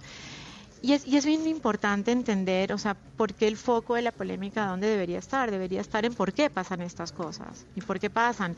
Hace poco hubo un artículo donde hablábamos del número gigantesco que se estaba dando de eh, nacimientos de mujeres venezolanas en Colombia. Cuando uno les pregunta por qué, qué está pasando, porque hace años que no tenían acceso a métodos anticonceptivos, porque no tienen información que se entrega de manera oportuna y la gran mayoría, muchos de esos embarazos son el resultado de embarazos no deseados que se dan dentro de un contexto de barreras de cara al, a poder acceder a los servicios. Entonces, ahí están las eh, causas. ¿Qué, qué pasaría si ustedes se negaran a practicar eh, una interrupción voluntaria del embarazo? Y ustedes se, eh, se niegan, de hecho, de, de hecho, le niegan esa práctica a algunas personas. Bien, Nosotros estaríamos incumpliendo la ley. La sentencia C355 del 2006 aplica para todos los prestadores de servicios de salud que estamos habilitando en Colombia, absolutamente todos. Esta no es esta sentencia no se hizo para Profamilia, absolutamente hoy en Colombia todas las EPS y las IPS tienen que garantizar, en caso que no cuenten con el personal idóneo entrenado, tienen que garantizar que por lo menos tienen la ruta de atención a través de la cual la persona, la mujer que está afiliada y desea acceder a una interrupción voluntaria del embarazo pueda ser remitida por esa EPS o por esa IPS a una, a una, eh, a una organización que sí pueda hacerlo. Entonces esto es de obligatorio cumplimiento. ¿Qué pasaría? Nosotros estaríamos incumpliendo una ley, estaríamos cumpliendo una norma y los que no lo hacen la están incumpliendo.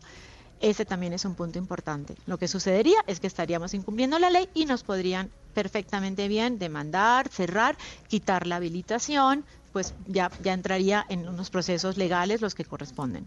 Doctor Arroyo, quizá una última pregunta, porque es que el eh, papá o el eh, quien eh, se consideraba el papá de este menor, y yo me disculpan acá en el lenguaje porque yo creo que todos estamos aprendiendo con el lenguaje que se debe utilizar. Ha dicho que va a denunciar a Profamilia y que va a denunciar también a la madre gestante que decidió abortar. Y que va a denunciar porque ustedes fueron los que al final terminaron dando un eh, soporte y un certificado de que ella no se encontraba en condiciones de salud mental para poder eh, ser mamá y por eso cabía dentro de las tres eh, causales del aborto que permite la Corte Constitucional. ¿A eso ustedes cómo van a responder, doctor Arroyo?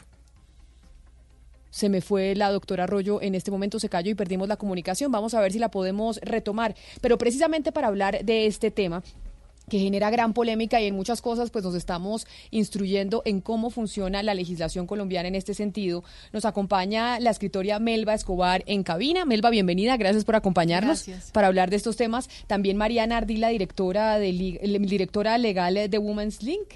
Mariana, bienvenida, gracias por estar aquí con nosotros. Muchas gracias por el espacio. Y Mónica Roa, abogada, que también ha sido activista en estos temas que se conecta vía telefónica. Mónica, gracias por acompañarnos. Muchas gracias, buenos días. Y yo, y, y la gran pregunta, y que lo, se lo decíamos a la doctora eh, de Profamilia, la doctora Rollo, y yo creo, eh, Mariana, que usted nos puede ayudar con esto, ¿por qué sí se puede interrumpir el embarazo sin importar el mes de, el mes de gestación? Se tiene en el imaginario en, eh, en Colombia, incluso en el mundo, que, pues que más de, cuatro meses como máximo se podría llegar a practicar un aborto. Se en Colombia la regulación es así como la han descrito porque estamos hablando de que en Colombia es permitido solo bajo tres causales que son excepcionales.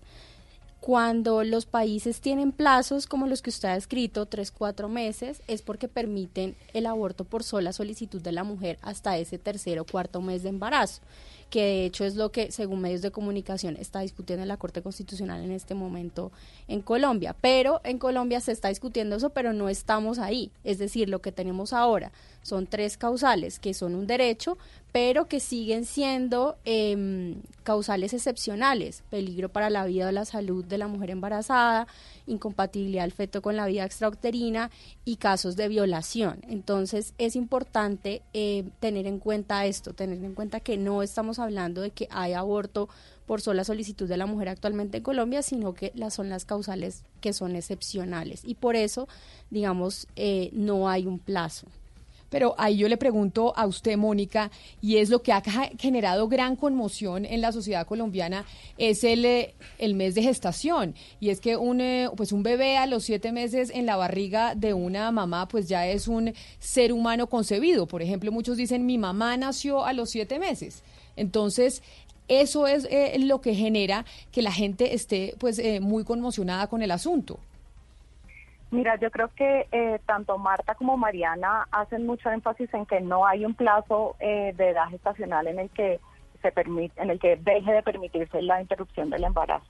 Sin embargo, creo que el hecho de que legalmente no exista, lo que no quiere decir es que eh, no tengamos que hacer todos los esfuerzos necesarios para remover las barreras que existen de tal forma que las mujeres tengan toda la información y los servicios que necesitan para que puedan tener el aborto que solicitan lo más pronto posible. Una cosa es que la ley lo permita eh, sin ninguna restricción eh, gestacional, pero en la práctica deberíamos estar todos trabajando para eliminar barreras. De hecho, creo que la máxima eh, con la que deberíamos eh, pensar este caso y en general este debate es que el aborto debe practi- practicarse lo más pronto que sea posible y lo más tarde que sea necesario. Hay, hay momentos y hay circunstancias en donde para una mujer en estado de embarazo avanzado es fundamental poder interrumpir el embarazo para poder salvar su propia vida, por ejemplo. Y, y yo Pero- creo, creo pero- Mm.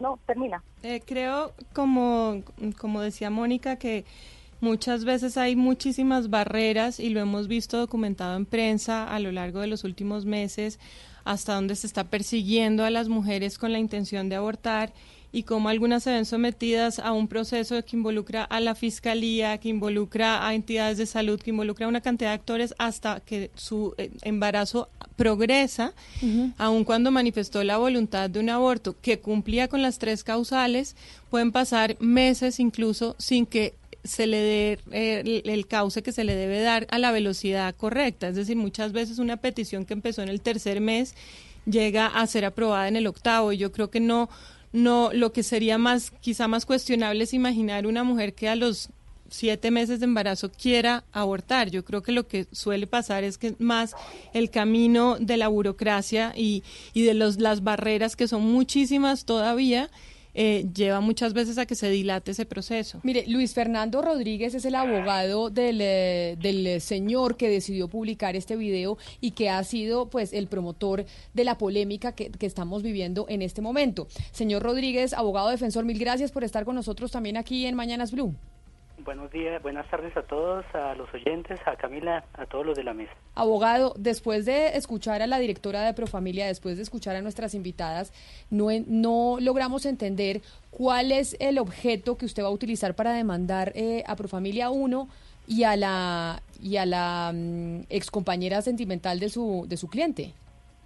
No, ante todo quiero decir que a la excompañera de, de, de mi poder Dante, eh, pues eh, toda nuestra solidaridad porque eh, ella no debe estar pasando por un momento bueno. Eh, nunca ha sido la intención ni de mi cliente ni nuestra demandarla. O sea, es que yo creo que se está viendo por las ramas. Ah, respecto a Profamilia les quiero hacer unas claridades y es que no se cumplen ninguno de los tres requisitos establecidos por la Corte. Contrario a lo que está señalando Profamilia en este momento, la valoración fue la, la valoración psicológica fue hecha por un ginecólogo. Entonces fue algo que nosotros planteamos dentro del proceso, dentro de la acción de tutela, era cómo podía Profamilia utilizar a un ginecólogo para hacerle una valoración psicológica y psiquiátrica a una paciente. Es decir, ustedes están argumentando jurídicamente que aquí no estaba el, eh, el caso dentro de los tres permitidos por la Corte Constitucional. Eso es lo que ustedes están argumentando. Y ahí ya, lo que pasa es que la doctora Arroyo de Profamilia no habló de- del caso en particular porque dijo no se nos permite por cuenta que tenemos eh, restricción y eso es privado de la persona que, que trajo el caso a Profamilia. Ustedes simplemente lo están utilizando porque creen que aquí no había ninguno de los tres casos que avala la Corte Constitucional. Estamos seguros, y ellos, a ellos no les conviene hablar del caso, porque ellos también saben que está, que está por fuera de los tres lineamientos establecidos por la Corte. Entre otras cosas porque, por ejemplo, se hablaba de que... Pero mire, abogado, es que es que yo sí tengo unos documentos aquí y aquí dice explícitamente que en la historia clínica y en el expediente que recibió Profamilia tuvo dos dictámenes distintos, de un psicólogo y de un ginecólogo, que dan fe de que ella tiene un problema de salud mental y que entra dentro de una causal justificada para poderle realizar el aborto. Entonces ustedes lo que están diciendo es que esto es lo que ustedes piensan versus lo que dicen dos médicos que certifican que ella sí está dentro de la causal.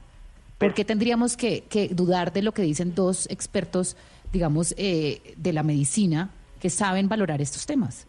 Pues eh, fue tan, digamos que tan aberrante el concepto dado por Profamilia que el mismo juez le solicita a la EPS que la nueva la, la vuelva a valorar con un experto psicólogo, que, eh, que precisamente ni siquiera el juez le da credibilidad a unos documentos que aporta Profamilia porque son muy débiles, no establece quién le hizo la valoración a la paciente.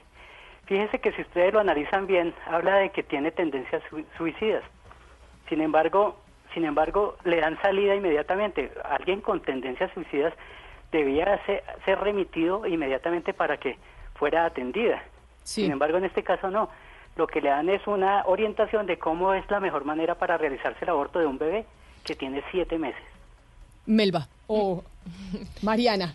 Em, esto, esto es lo que pasa en muchos de los casos que, que nosotras y que otras organizaciones acompañamos. Son casos en los cuales los jueces y otras personas se creen médicos y creen que pueden desconocer lo que un médico o un psicólogo ha dicho. Y la Corte Constitucional lo ha dicho en más de 10 sentencias de tutela de mujeres que han pasado por este tipo de situaciones, diciendo el certificado médico se debe respetar, ¿sí?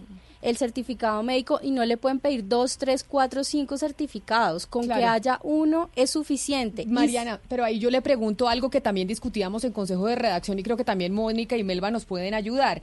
Y es, los hombres del, del equipo de trabajo se preguntaban, y, y por eso también tenemos esa pregunta, es, ¿el papá eh, es papá desde qué momento? ¿Desde la gestación o desde que nace? Porque decían eh, los compañeros eh, del equipo de trabajo, decía, oiga, yo no tengo derecho a decir que quiero que ese bebé nazca porque el derecho lo tiene la mujer para decidir sobre su cuerpo, pero si el bebé nace yo sí tengo el deber de, de mantenerlo, porque si no paso la plata me meten preso. Entonces, sí tengo deberes, pero no tengo derechos. ¿Desde qué momento el papá tiene derechos eh, frente, frente al bebé o frente, o frente al feto o frente a lo que sea? Hay que hacer una claridad muy importante y es que según la ley colombiana solamente hay persona desde el nacimiento. Entonces uno solo puede hablar de un papá o de una mamá desde que desde que nace, ¿sí? Entonces eso es muy importante. bebé Esto desde que o de nace. un O de- bebé desde que nace. O sea, Entonces, ante- antes que cómo lo debo llamar. antes hay diferentes Un eh, diferentes etapas, Feto, embrión, o sea, embrión, embrión, feto, cigoto, dependiendo de Pero la, ver, de la me- gestacional me- que estemos hablando, ¿sí? Pero Eso- Melba, entonces, eso, eso me da potestad a mí de, de- de poder tener relaciones con una persona, con una mujer en este caso, dejarla embarazada y desentenderme del asunto. Eh, no apoyarla durante los nueve meses, porque como eso no es mío, eso está dentro de su cuerpo, porque eso es un feto, no es un ser humano, pues yo me desentiendo. Y, Y aparezco de los nueve hecho, meses y si es es que de aparezco. hecho una práctica sumamente frecuente en Colombia, ya ve, es algo que ocurre repetidamente en Colombia, que me parece muy valioso que lo traiga a colación, porque este es un país donde se ha estigmatizado a la mujer, es un país machista, es un país con una doble moral que llevamos en el ADN y que es muy doloroso, porque uno, yo me pregunto, por ejemplo, en estos momentos en que hay tanta indignación con el tema del aborto, Pero ¿por qué es ¿dónde están todos esos hombres y mujeres indignados con el aborto ante la noticia de que 38 niños fueron asesinados en Colombia solo en el mes de enero a manos de sus padres y cuidadores? Entonces es- yo es digo, es, un cosa. país Pero- que está... ver, no, no, no, perdón, déjeme terminar. Déjeme por terminar, supuesto. déjeme terminar. Yo me pregunto realmente si de esos 38 niños asesinados a manos de sus padres y cuidadores, ¿cuántos de ellos fueron realmente buscados, deseados, queridos desde el momento de gestación, durante el embarazo y planeados como un proyecto de vida de la mujer y del hombre para ser parte de su vida? La verdad, Sí, pero- tristemente, lo dudo muchísimo. Entonces creo que sí hay una doble moral, porque si estamos defendiendo la vida, hay cientos de miles de millones de vidas en Colombia de niños que necesitan ser defendidas y protegidas por un país que los ha descuidado. Y tiene toda la razón, pero yo sí creo que no se deben mezclar las cosas. Eh, una cosa es una cosa, otra cosa es otra cosa. Estamos hablando ahora del tema del aborto. Pero permítame, yo, yo expongo algo, porque es que yo no soy abogado. Quiero preguntarle a las abogadas invitadas, a Mónica, o no sé si Mariana me puede responder, pero entiendo que cuando un hombre, eh, quiero decir, cuando una pareja tiene una relación, tienen eh, la mujer queda en embarazo, y si el hombre se distancia de esa mujer, eh, la mujer puede acudir a, a- un juzgado y el hombre tendría que, después de, una prueba de, de- paternidad, responder eh, eh, por, por, por, por ese hijo que, que finalmente, del cual él se marginó antes de que naciera. Entonces, ¿por qué en ese caso la ley, digamos, sí obliga al padre a responder por ese hijo que engendró, así él se haya distanciado de su pareja eh, antes del nacimiento? Todo esto es a partir del nacimiento. Y además acá tenemos que, volver a recordar que estamos hablando de decisiones sobre la salud y la vida de una mujer. En, en medicina, éticamente y legalmente, nadie puede tomar, nadie externo puede tomar decisiones sobre la salud y la vida de otra persona. ¿Sí? Entonces acá estamos diciendo que es una mujer que por la- lo que sabemos eh, ha tenido, se ha diagnosticado un riesgo para su salud por este no es embarazo. y es cierto. entonces, sí, porque, No, bueno, eso no es cierto. Eh, Hay una valoración de la EPS donde dice todo lo contrario, que ella no corre ningún riesgo ni, psicolo- ni, ni físico ni psicológico. Bueno, a mí me gustaría decir algo. Mónica, Lo adelante. primero- lo primero es que eh, eh, desde el punto de vista estrictamente legal, los, la opinión del hombre frente al aborto no puede dársele un peso legal. Eso no quiere decir que las mujeres no tengan todo el derecho de que si tienen una relación de pareja sana, etcétera, pueda consultarlo con su pareja, por supuesto. ¿Qué pasa? ¿Por qué no le damos un peso legal al- a la opinión del hombre? porque si lo hacemos, estaríamos abriendo la puerta a que, por ejemplo, un violador le exija a la mujer que quedó embarazada que lleve a término el embarazo. Que él diga, no, yo sí quiero ese hijo, entonces usted me lo tiene que tener y me lo tiene que dar. y Yo no solo violación. fue- mm.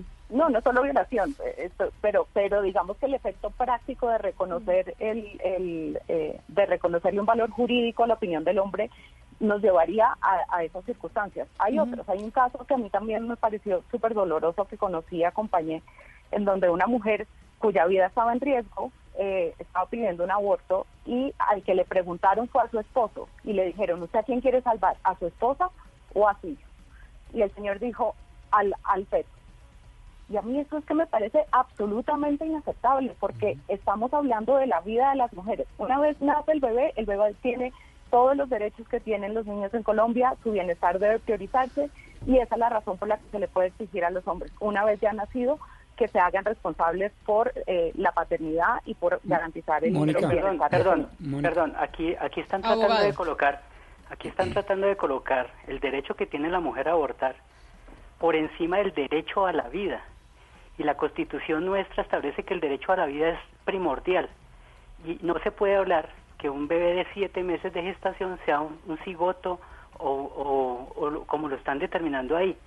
Es un, Usted es un ser que ya puede sobrevivir perfectamente. Constitucional que ya hizo Ni este caso, perdón, ni este caso Ese se trata ni un caso de Cómo violación. ponderar la vida ya lo hizo la Corte Constitucional y hay sentencias La también, por Corte ejemplo, de la Constitucional, lo digo como abogado, está absolutamente equivocada. Pero, pero abogado, pero no podemos, abogado. abogado, pero ¿A no podemos desconocer, ¿Usted no permítame, Mónica. con lo que dice? Permítame, pero no podemos desconocer lo que dice la Corte Constitucional, porque usted se imagina entonces que todos los abogados salieran a decir yo soy abogado y no reconozco lo que dice el juez o lo pues- que dice el fiscal o lo que dice la Corte Pues Suprema es que de Justicia. estamos siendo O sea, la Corte Constitucional para poder defender el derecho de la vida. Claro, pero, el derecho pero del usted que es abogado, usted, que es abogado debe saber que ya hay un fallo de la Corte y lo que sí no podemos partir es de la premisa de que no compartimos los fallos de los tribunales, porque ahí sí pues entonces, a ver, doctor Pues, Pombo, pues- estamos pues frente a perdóneme, es que sin el ningún tipo de Congreso es el justicia. que tiene que legislar, el Congreso no lo ha hecho.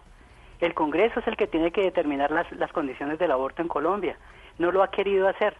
Y desafortunadamente nos pone a, a enredarnos en todo este tipo de discusiones. Pero no, debería ser la el- Corte la que, lo que está la que ejerza es esa el hecho de posición. que su cliente haya hecho público un video donde cuenta los detalles de un caso que será súper doloroso y, y de- y de- detallando los detalles de un caso particular que no tendríamos por qué estar discutiendo públicamente. Señora, usted quería- no usted quería por salvar- sentencia Venga, del- usted que quería por salvar la vida de sus sentencia hijos. de la Corte me parece perfecto, pero no tienen por qué someter a esta mujer a este escarnio público al que la están sometiendo. Yo Pero usted también qué haría creo por es salvar a sus indigno hijos. absolutamente lo que están para- haciendo. Para, para evitar llegar a casos particulares de estigmatizaciones seguramente injustas y revictimizadoras, yo lo quiero elevar un poquito a lo Mm, conceptual sí. y le quisiera preguntar a la abogada Mónica Roa o la doctora Mariana eh, sobre las causales, porque es que creo que a- digamos, enfrentar el aborto puede ser desde dos puntos o desde muchos puntos de vista distintos. Yo digo los dos principales. Uno, las tres causales. Y las tres causales son objetivas. Es decir, si se presentan, puedo abortar. Si no, Exacto, no. si usted tiene el la- certificado médico que dice usted no está bien de salud y, perfe- y perfectamente es una persona que no puede tener un, o hijo. acudimos a la legítima defensa porque si se va a morir, pues obviamente usted puede perfectamente decidir y no es el Estado el que decide por Ni- usted. ni el marido. Ni un tercero como el marido, estamos de acuerdo. Eh, pero la otra es lo que yo entiendo que se llaman las, las tendencias voluntaristas, es decir, que es la voluntad de la madre en tanto que el feto no es una persona autónoma Pero, e eh, pero independiente. usted está preguntando en caso de que el aborto fuera legal en todos los casos. Claro, no, pero, pero es que es importante acá porque el debate judicial, en el particular caso que nos convoca hoy, pues es probatorio, si estamos o no dentro de las tres causales. Y allá mirarán a ver los jueces con base en qué pruebas deciden una u otra cosa. Pero como quiero elevar el debate para no estigmatizar ni revictimizar, simplemente estoy diciendo, uno puede abortar, las señoras, en este caso colombiano, pueden abortar, pero no por voluntad, no porque digan es que el feto no es autónomo e independiente, sino porque estoy dentro de unas tres causales objetivas, es decir, fuera del sujeto, distinto a la señora, no es por la voluntad de la, de la madre. ¿Estamos claros en eso? No estamos todavía ahí en Colombia. La Corte Constitucional está en este momento debatiendo, eh, como de pronto algunos lo conocen, una, una demanda y según ha salido en medios de comunicación, de comunicación la Corte está considerando eh, permitir el aborto por sola solicitud de la mujer hasta cierto punto del embarazo, lo cual, volviendo al tema que nos convoca, permitiría en cierto sentido eliminar muchas de las barreras. Esta discusión sobre el certificado, no el certificado, que Sí, aquí pero- me lo pero- hacen, pero que aquí perdóneme, no me lo hacen. Perdóneme, Mariana, Mm. pero eso significaría entonces que si se adopta por parte de la Corte Constitucional la tesis voluntarista, de, es decir, que el feto es parte de la mamá y no una persona independiente, eso significaría que se podría abortar hasta dos días antes del nacimiento, porque si es absol si es digamos, parte pero de lo, mi que- cuerpo pero lo que está, lo que está tomando carrera en la Corte Constitucional con el magistrado Alejandro Linares es permitir el aborto en todas sus, en todos los casos hasta los cuatro meses, es lo que es lo que entiendo que dice la ponencia, y es legalizarlo en todas las causas, pero claro, hasta porque, los cuatro porque meses. a partir de los cuatro meses ya empieza a entenderse como una persona autónoma e independiente. No, y por lo tanto porque a entiendo partir- eso- ese es el no. debate filosófico de la cosa. El debate no, no necesariamente es ese, el debate es permitirlo por sola solicitud de la mujer hasta determinado punto del embarazo y que de ahí continuemos con las causales que tenemos porque son casos excepcionales de violación, entonces ahí yo de le pregunto, yo le pregunto, Pero el Mariana, y- fundamento no me queda claro. y Melba para que Pueden me ser varios. Y es y, y yo creo que mis compañeros Hu- Hugo Mario, Gonzalo, y es en el en caso acá estamos en casos hipotéticos en que se autorice en la Corte Constitucional a que la mujer pueda abortar cuando quiera, hasta los cuatro meses, hasta hasta los hasta los cuatro meses de gestación. Si su pareja el papá, o, o, pues yo no, no se puede hablar de papá hasta después de que nazca. Bueno, el que era el dueño del espermatozoide, digamos, de ese embrión, dice, oiga, no, yo sí quiero que ese bebé nazca. Yo quiero, no tiene potestad para decir absolutamente nada. Estamos hablando de un papá de una pareja establecida, no de un violador, no, no, no de un violador, de una pareja establecida. No tiene el, el derecho, digámoslo así, de decir yo, de decidir sobre ese embrión. Hablando en términos puramente legales, en ningún lugar del mundo se permite que una persona decida sobre el cuerpo de otra persona. Y mientras haya embarazo, pues el embarazo se produce en el cuerpo de la mujer porque ¿qué hacemos? Biológicamente es como es como hasta este momento de la humanidad está. Entonces, es que son dos cuerpos, ya estamos hablando de dos cuerpos, ¿no? Son dos cuerpos, exactamente. Estamos hablando de una relación. el de la mujer y el del bebé. Esa- exactamente. Y le voy a decir algo. Para llegar a la gestación hubo también la utilización de un espermatozoide de un hombre. Entonces, ¿por qué no incluirlo en la ecuación? No sé si me, no sé si me explico. Yo, yo quisiera aquí eh, decir algo porque me parece que hace falta quizá la voz de un hombre que esté en defensa del aborto. Creo No. que eh, Ricardo no, no. Silva ha escrito mucho sobre el tema y es interesante. También hay una historia de Oriéntame que a mí me gusta muchísimo, que es la historia de un, de un señor que se divorcia a su esposa porque él decide apoyar a su hija menor de edad en el aborto y su esposa los condena a ambos a- por, por cometer un pecado eh, imperdonable. Y, eso acaba en un divorcio y acaba en una hija menor que se acaba yendo con su papá, porque su papá es su aliado. Como yo lo leo, creo que eh, estamos ante una sociedad que estigmatiza a la mujer, que ha sido machista, que ha donde siempre ha existido una gran doble moral y donde realmente estamos en una lucha por la igualdad de los derechos. Yo creo que esto no se puede hacer a un lado de la discusión por la igualdad de los derechos. Yo creo que la inmensa mayoría de colombianas sufren y sufren terriblemente porque son consideradas Pero- indignas, son, son estigmatizadas en el momento de tomar la decisión de un aborto, especialmente las mujeres de escasos recursos. Yo creo que este debate no se puede dar sin tener en cuenta Pero- el tema de la desigualdad, porque la desigualdad aquí es fundamental, porque uno conoce las historias de las mujeres campesinas, de las mujeres de estratos más bajos y son de llorar. Y sí hay muchos casos de mujeres que incluso llegan a la muerte por practicarse un aborto eh, ilegal, un aborto en condiciones no higiénicas y no sanas. Entonces me parece que, que es muy cómodo de alguna manera emitir un juicio moral cuando estamos ante un tema de salud pública, donde de alguna manera ya se ha llegado a unas mínimas, a unos básicos de los cuales deberíamos Pero- partir. Los No, básicos no. son es el cuerpo de la mujer, la mujer es un ser adulto autónomo, tiene una voluntad y si, en es- y si es esta mujer quien va a aportar y a gestar el bebé, la que decide, por lo menos en las primeras Melba. 16 semanas, que por alguna razón no puede continuar con ese embarazo, me parece que no debería haber mucho más que discutir, sinceramente. Es sobre así? todo ten- teniendo en cuenta que se está poniendo en peligro la vida de mujeres que Pero, no Melba. están en el privilegio de ir a Oriéntame o a Profamilia a que las atiendan lo mejor posible. A mí lo que me llama la atención es eso. Yo no estoy en contra del aborto. Yo estoy en contra que se ju- juzgue el papel del futuro padre. O sea, porque yo como hombre, eh, con mi pareja, me gustaría representarla durante esos nueve meses de gestación. Me gustaría acompañarla ir de la mano con ella apoyarla. No estoy diciendo que todos los hombres sean así, pero en, en caso de, en el caso de muchos hombres es así. El futuro papá se, se crea durante esos nueve meses de gestación. ¿Usted cree que eso no está bien, que eso no es correcto? Pero eso es una cosa que, que se cumpla con, digamos, el mandato moral, ético de acompañar y otra cosa es decidir. Porque como decía Mónica hace un momento, una, eh, claro, en lo, en lo, moral y en lo, en lo por fuera del derecho, pues por supuesto que si, si hay una relación sana entre las dos personas, pues habrá acompañamiento y habrá eh, eh, discusiones, debates, charlas sobre, sobre esto.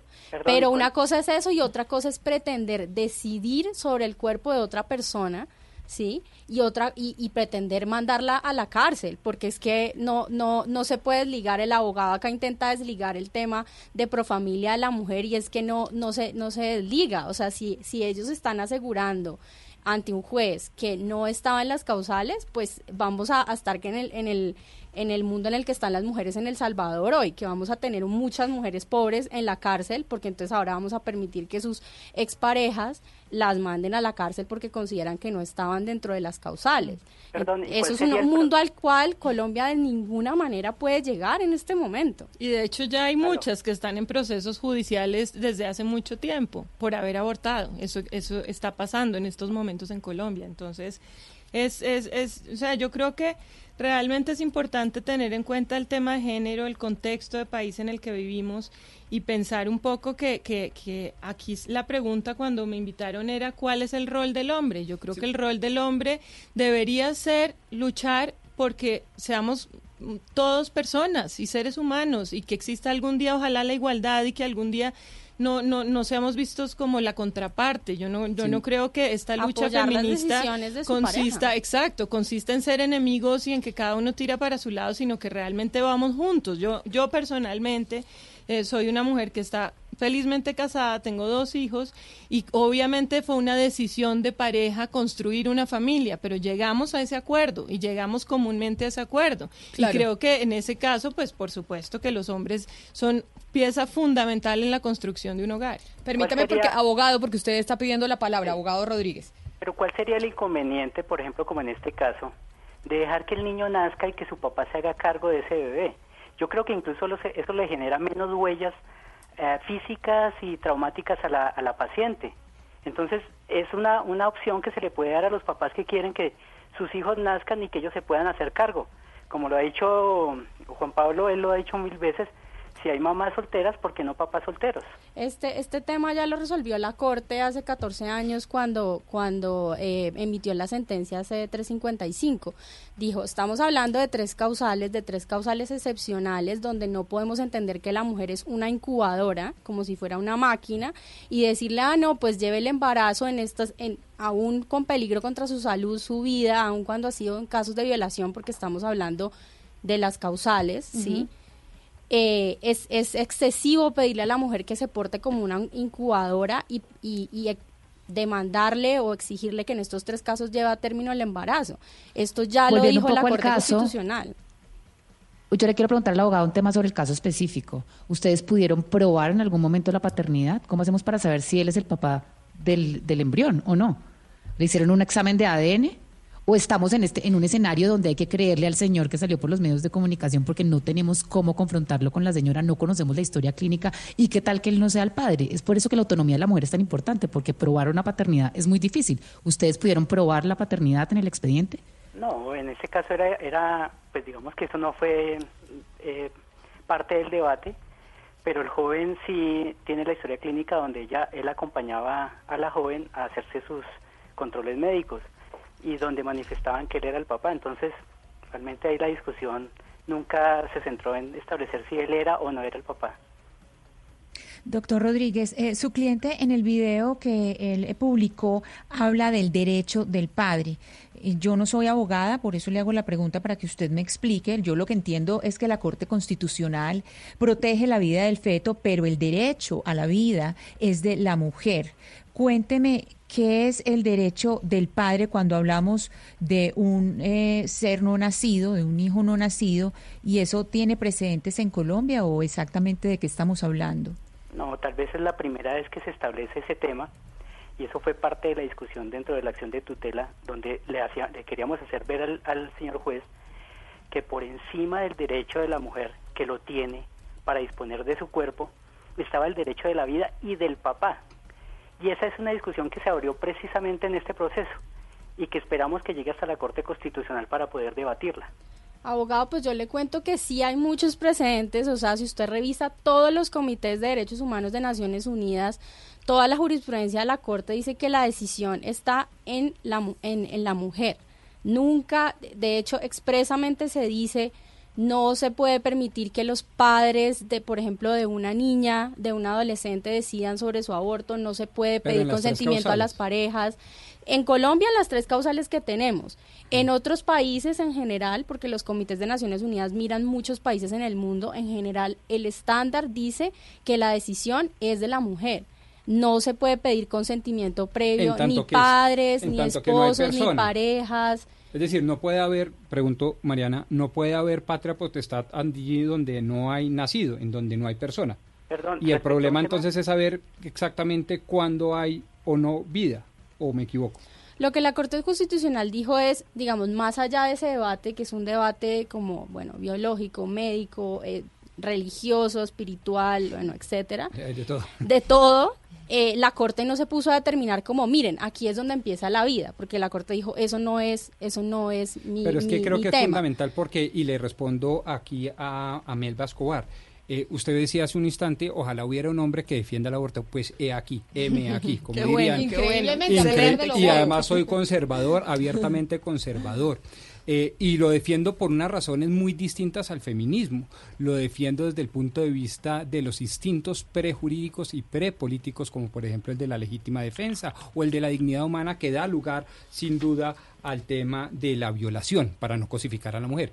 Pero no comparto y no puedo compartirlo y ahí tomo abierta distancia de las tesis voluntaristas, de que como no es una persona autónoma, sino es una especie de embrión mío, una especie de prolongación de mi cuerpo, así como yo me puedo quitar una mano o amputarme un pie, puedo matar a una persona. Yo creo que ahí el, e, ese, ese tipo de tendencias le hacen un flaco favor a la buena causa, que es permitir excepcionalmente el aborto.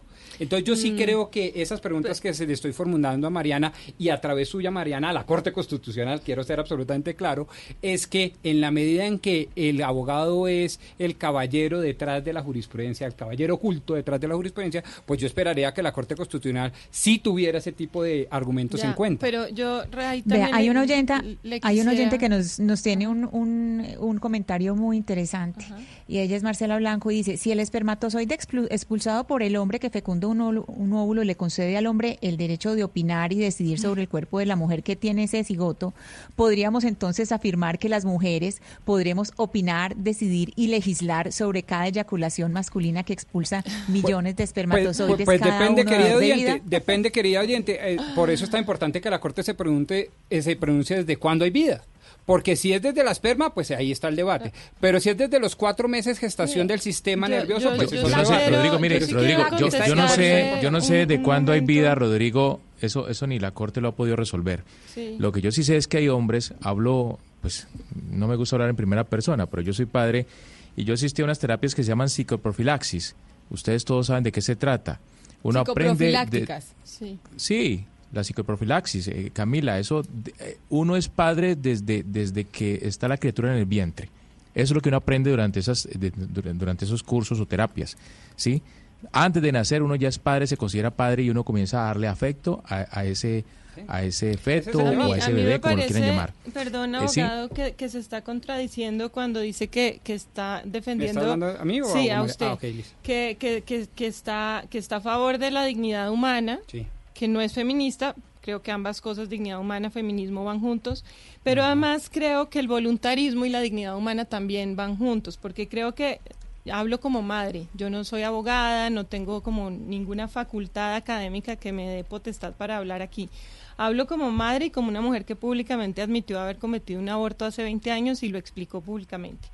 Eh, y yo lo que creo es que vengo, por ejemplo, ahora mismo del colegio, donde estaba en una reunión de padres, y me doy cuenta que necesitamos grupos de apoyo. Somos todos papás felices, con matrimonios felices, teniendo hijos felices, y necesitamos apoyo, porque la crianza es un reto enorme, ¿sí? Y creo que eh, de alguna manera, si uno no tiene en cuenta los factores que llevan a que que seamos una sociedad en donde prima el bien, en donde Sí. prima el bienestar, en donde prima la salud, en donde prima la salud mental también. Es eh, todo eso tiene que ver con una opción voluntarista. Es decir, ¿qué se puede esperar de una mamá que está forzada por el Estado porque se le está imponiendo una maternidad no elegida? De alguna manera el Sí, Estado está intermediando en una decisión que es absolutamente personal, individual y de un, y de un- de un ser humano. a propósito, a propósito de eso, perdón, a propósito de eso me gustaría, No, me pero justamente acaban de decir que la Corte ha dicho que no hay vida en ese en ese punto. No, y de ¿Sí? hecho, digamos lo que la corte- A ver, la corte sí, digamos, No, pero varias en el cortes. momento de gestación a las cuatro o ocho semanas no hay vida, eso A ya ver, está claro. Lo que, lo que han dicho, ¿qué es lo que han dicho las cortes? La Corte Constitucional hace 14 años y de hecho la Corte Interamericana hace menos años, en el 2012, en un caso Artavia Murillo contra Costa Rica. Lo que se dice es, claro que hay vida, ¿cierto? Lo que no hay es un derecho a la vida, porque el derecho a la vida, dijo la Corte Constitucional, a partir del nacimiento. Eso creo que ya lo hemos identificado. Entonces, claro que antes hay vida. que dicen que, lo- que el feto Me- tiene perdón, Claro yo- que antes hay vida, pero la vida se protege, dice, dijo la Corte Interamericana en el 2012. Eso es algo que la Corte Constitucional va a tener que mirar en este fallo, porque ese fallo no existía en el 2006. Se protege de forma incremental. Y la, la protección de la vida antes del nacimiento no es absoluta. La mujer embarazada no, por estar embarazada, no pierde sus derechos. ¿Sí? Entonces, si hay vida, se debe proteger. Mire, hay eh, muchas formas de protegerla y debe ser incremental. Eso es lo que la Corte Interamericana dijo Me parece en que un en caso este contra caso- Costa Rica. En este caso sería muy importante mirar un escenario que no hemos contemplado hasta ahora. Es decir, el escenario de una, de una posible adopción de la, de, de- de la criatura, es decir, del, del, del- del bebé. Se ha hablado de que no se le va a dar eh, al, al padre la potestad porque no se quiere ejercer el, el rol de, de incubadora, simplemente algo, algo muy, muy totalmente carente de al afecto. Pero ¿por qué no se considera en estos, en estos, en estos casos la posibilidad de dar el bebé en adopción? ¿Por qué, por ejemplo, pero en, se pero porque esa la posibilidad? pero en, en los tres casos que permite la Corte Constitucional, Oscar, el, eh, el aborto, pues no, porque la mujer tiene el derecho a decidir. Y son los tres casos No, no, de pero- violación, pero- de riesgo de, de- de muerte de la mamá y de malformación del feto. Entonces, y, de, y de hecho lo que lo que dijo Profamilia en su rueda de prensa es que como parte de los protocolos, en este caso en concreto, se of- como lo hacen en todos los casos, se da asesoría en opciones. Es decir, que a ella se le plantearon todas las opciones que quisieron y como dice Camila, como estamos hablando de las tres causales y había un peligro para su salud, pues decidió por la opción que a ella le pareció la mejor según sus circunstancias personales individuales que desconocemos que no- aquí. porque no sabemos el caso. Abogado, no ¿usted se quería contempló decir la algo? posibilidad Sí, de la una- adopción. Una pregunta para los abogados que están ahí. ¿La vida que está por nacer tiene derechos sucesorales? A ver, abogada Mariana, digan, yo, yo no soy abogada, entonces aquí ah, recurro y acudo y doctor Pombo, ayúdenme ustedes los expertos en derecho y Valeria. A ver, ¿me permite? Claro. Yo diría ver, que sí. Yo- de, de nuevo, yo, yo diría que sí. eh, hay que saber desde cuándo hay vida. Si nosotros entendemos que hay vida desde el cuarto mes, esto es desde el momento en que ya, por ejemplo, se tiene sistema nervioso y una cantidad de efectos que de ahí se producen, entre otras cosas, el tema sensitivo que da lugar a la dignidad humana, pues obviamente a partir de ahí hay todos los derechos, incluyendo la patria potestad y por lo tanto el poder de participación de el padre biológico en la decisión del aborto a partir del cuarto mes. Si usted toma la decisión de que solo hay vida cuando nace, solo hay derechos desde que nace. Y si usted toma la decisión de que hay vida desde que gesta, pues tiene todos los derechos desde que se gesta. Por eso es tan importante desde cuándo se entiende que hay vida. Pero entonces eso quiere decir que usted no está de acuerdo con los estándares de la Corte Interamericana, porque la Corte Interamericana lo que dice es es incremental, no es lo mismo la protección en el día a las horas de, de una concepción Exactamente, que María. Yo estoy absolutamente después. de acuerdo con las tres causales de la 355 No, y los pero he venido defendiendo en condición de conservador, heterosexual, patriarcalista, etcétera, etcétera. Lo defiendo, pero lo que no defiendo, y lo he dicho aquí por respeto además a la intelectualidad de ustedes, es la tesis voluntarista que puedo, en tanto que es parte de mí, en tanto que es un desprendimiento y una prolongación de mi cuerpo, desprenderme de él cuando se me dé la gana.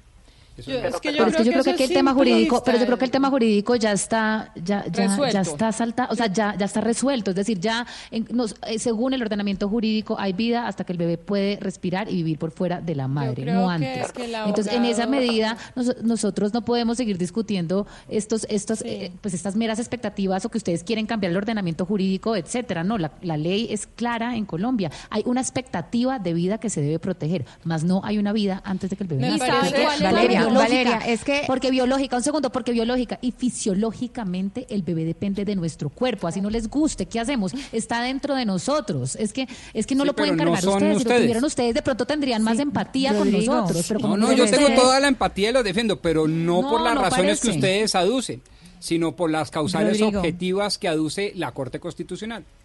Rodrigo, lo que dice la corte, lo que dice la corte, lo que ya está dicho es que el feto no es persona jurídica, que lo es desde el nacimiento, a perfecto. partir del nacimiento. Eso es lo que dice la corte. Entonces, entonces la gente me va a decir, ah, entonces ¿por qué si usted va eh, con, con el eh, feto eh, en peligro, porque a usted le ayudan? ¿Por qué, ¿Por qué le ayuda la EPS? Porque la, la ley protege la vida antes de que nazca, pero el derecho a la vida es de la mamá. Entonces, por eso, si yo voy eh, con una preeclampsia, si yo voy con algún problema a una EPS, siempre me van a ayudar y van a ayudar al bebé deseado. ¿Por qué? Porque en ese, porque en ese momento, porque en ese momento está protegiendo la vida del bebé, pero el derecho a la vida es de la mamá. Entonces, lo que dice la Corte es, el feto no es persona jurídica solamente a partir del nacimiento. Yo lo que, y, yo- y ya se nos va acabando el tiempo y nos toca ir redondeando, yo lo que entiendo de lo que dicen eh, nuestros compañeros hombres de la mesa de trabajo, acá está clarísimo jurídicamente el caso de las tres causales que avala la Corte Constitucional, pero poniéndonos en, eh, en, la, en la hipótesis de que en Colombia se avalara el aborto en toda en cualquier momento. Cuando la mamá quiera decidir, yo no quiero traer un hijo al mundo, no quiero y voy y me practico un aborto. Y entiendo lo que dicen mis compañeros y dices, oiga, yo participé en, eh, en la elaboración de ese, de ese feto. Yo con amor tuve una relación sexual con, eh, con mi pareja y quisiera poder tener decisión. Quisiera poder decir eh, que el- si queremos que, que venga al mundo o no queremos que venga al mundo, que, que, mi, que mi palabra cuente, es lo que yo creo que a ellos les raya un poco. Y es lo que quisiera, que quisiera que ustedes me ayudaran a explicar.